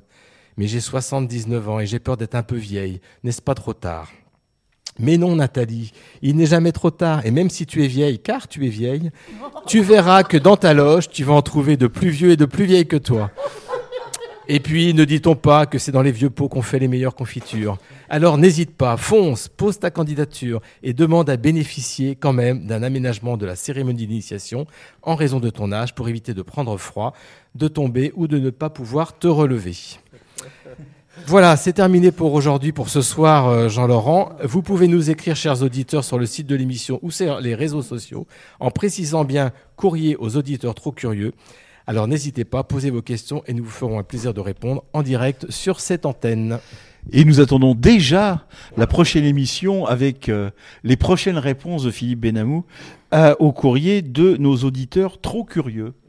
Je tiens en tous les cas à, remercier euh, nos invités de ce soir, euh, Jean-François Dossat, Patrick Vidal et nos chroniqueurs Albert Marlot, Philippe Benamou, Marie-Françoise Blanchet, Viviane Bensoussan et celui qui a, a- a- a assuré quand même ce soir, Gilles à la technique. J'ai été très sage ce soir. Oui, qui, qui, qui n'a pas, qui n'a pas fait trop, trop de bugs. La prochaine euh, émission aura lieu le 25 novembre prochain, mais nous nous retrouverons très certainement avant, il me semble, puisque nous devrions nous retrouver au Salon du Livre maçonnique de Paris, qui aura lieu à la Bellevilloise les 19 et 20 novembre prochains. Et d'ailleurs, à cette occasion, euh, Marie-Françoise m'a apporté les, les nominés pour le jury des prix littéraires de l'Institut maçonnique de France. Alors j'ai failli pas le lire parce qu'il n'y a pas de livre de Philippe Benamou, donc ça n'a aucun intérêt. Mais juste pour, pour, pour vous mettre un petit peu euh, l'eau à la bouche, dans la catégorie beau livre, Laurent Kupferman, alors pas beaux auteurs, hein, beau livre. Euh, voilà. beau livre, Laurent Kupferman, 3 minutes pour comprendre la franc-maçonnerie. C'est le temps qu'il faut. Sylvie Bourrel, Pierre Mollier et Laurent Porte pour le catalogue de l'exposition La franc-maçonnerie qui a eu lieu à la Bibliothèque nationale de France, qui est un superbe catalogue. Pour le coup, c'est un beau livre. André Combe, oui, parce que Laurent, il est plus beau que son livre, faut quand même le dire. André Combe, euh, Denis Lefebvre, Irène Mingui, Pierre Mollier et Samuel Torneille pour deux siècles et demi d'histoire du Grand Orient de France aux éditions du Patrimoine. Dans la catégorie Histoire, Emmanuel Pierrat, que nous connaissons bien pour Dieu, les religions et la franc-maçonnerie chez First, Françoise Moreillon, que vous connaissez bien, euh, pour euh, Pionnière 2, Bâtisseuse d'avenir, conforme édition dans la collection Voix d'initié, qui est une collection qui regroupe des, des belles collections, qui regroupe des textes des sœurs de la Grande Loge féminine de France. Dominique Ségalen pour Le droit humain, Genèse et Fondation aux éditions d'Etrade, qui est un beau livre que j'ai lu. Elle bosse vraiment très bien aussi, Dominique Ségalen, sur euh, bah, les, les- les premiers jours de la Fédération française du droit humain, la genèse du droit humain. Dans la catégorie essai, philosophie, société, Corinne Drescher-Lenoir, que vous devez connaître aussi pour penser un défi pour être libre, toujours chez Conforme Édition.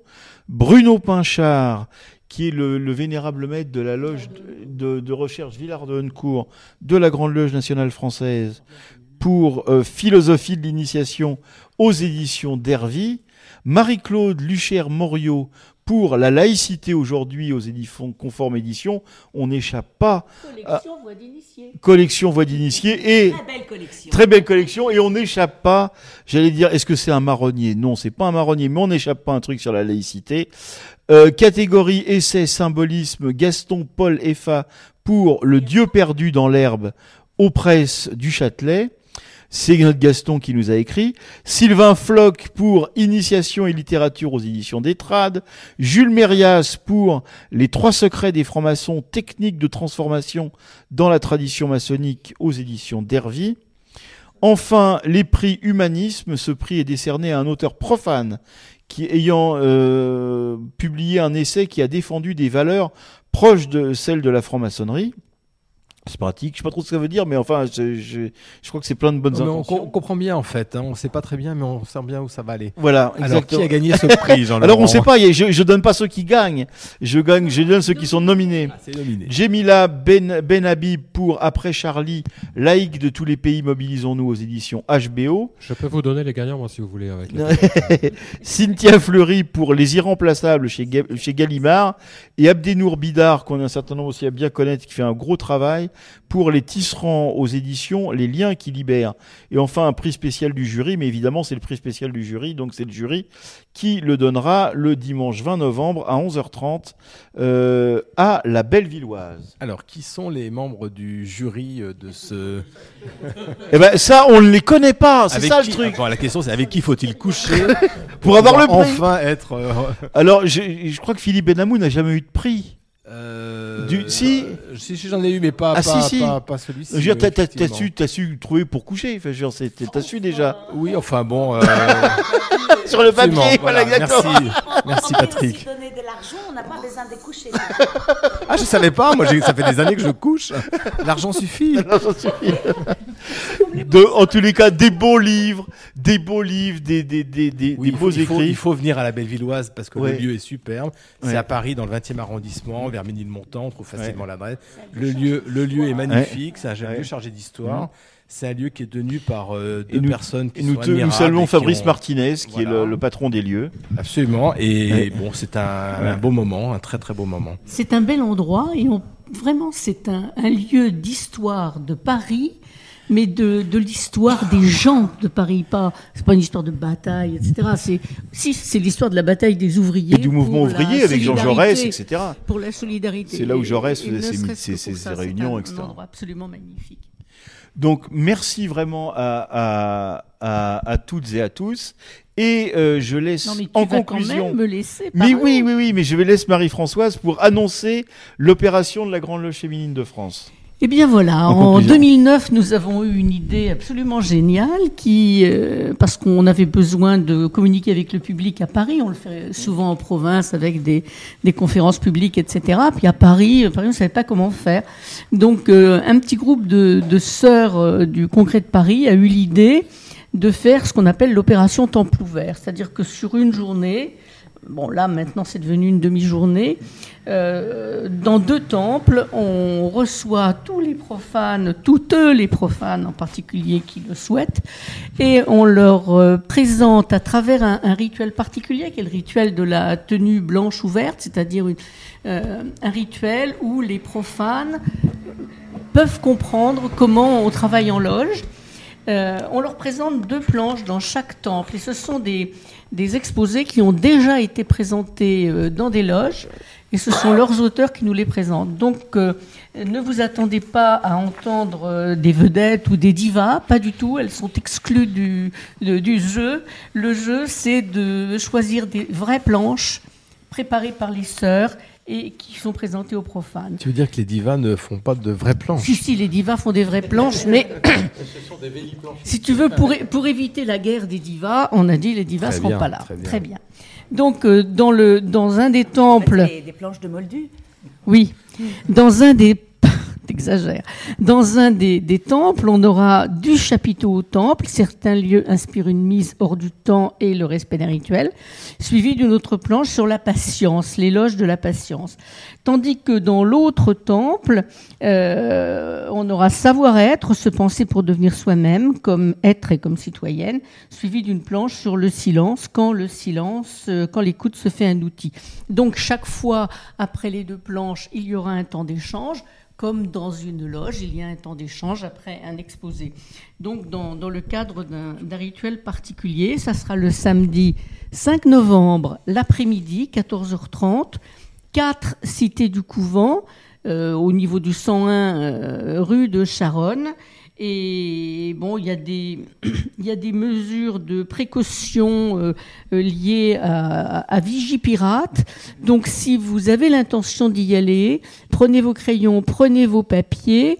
Il faut s'inscrire sur le site dont je vous donne l'adresse, TO 2016 GLFF en un seul euh, paquet, TO 2016 GLFF at gmail.com. Donc ça, c'est l'adresse, c'est l'adresse mail. C'est l'adresse pense qu'on mail peut pour trouver toutes les s'inscrire. informations sur le site de la Grande Loge site de la féminine. Grande Loge Oui, féminine, sur le site de la j'imagine, Grande hein. Loge féminine de France qui Et on est publiera. euh, http://glff.org. Et, et- et je vous souhaite d'y aller parce que c'est toujours euh, des moments excellents. Alors nous, on n'ouvre pas les, nos temples, la Grande Loge de France, parce que sinon tous les frères se barrent. Et ils vont euh, se retrouvent au bar. euh, ils s'en vont. Quand on ouvre les temples, ils s'en vont. Donc euh, vous, euh, comment faites-vous pour garder les, les femmes dans les temples qui sont ouverts Eh bien, nous les gardons parce que le bar est fermé. Bravo.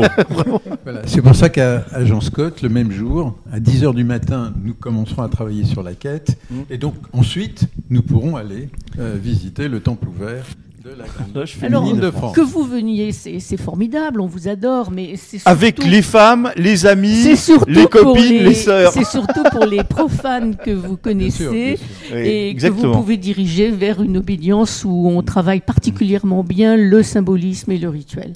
Et d'ailleurs, nous avons une réunion le 9 à la mairie du 17e, dans, dans cet esprit-là, que nous organisons entre cinq loges avec euh, notre grand maître qui Ouais. va faire une présentation le soir. Et effectivement, il y aura des profanes. C'est le même des esprit, c'est le même esprit. Parce qu'on nous, on nous met euh, toutes sortes de pèlerines euh, très lourdes à porter sur le dos, avec des- des- un antimaçonnisme d'un ridicule Ouais. achevé. Et nous ne sommes pas euh, dans le secret, mais dans la discrétion, mais une discrétion intelligente où on se présente euh, et on répond à toutes les questions.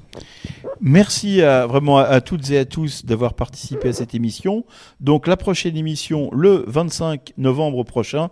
Et comme euh, c'est un peu en hommage à Jean-François qui nous a dit qu'il avait marché pendant, euh, un mois sous la pluie. euh, pour, aller jusque, jusque du côté d'Assise, eh bien, nous allons terminer avec The Long and Winding Road des Beatles. Si Gilles à la technique, appuie sur le bon bouton. The long and winding road.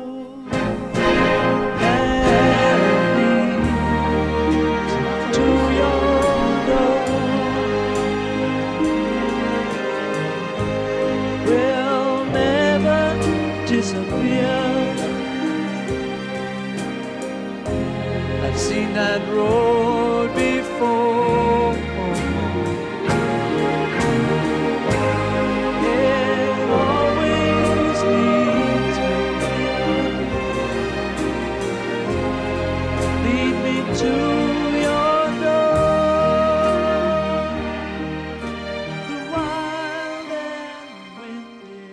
Vous êtes sur Radio Delta, la radio qui rayonne entre les oreilles.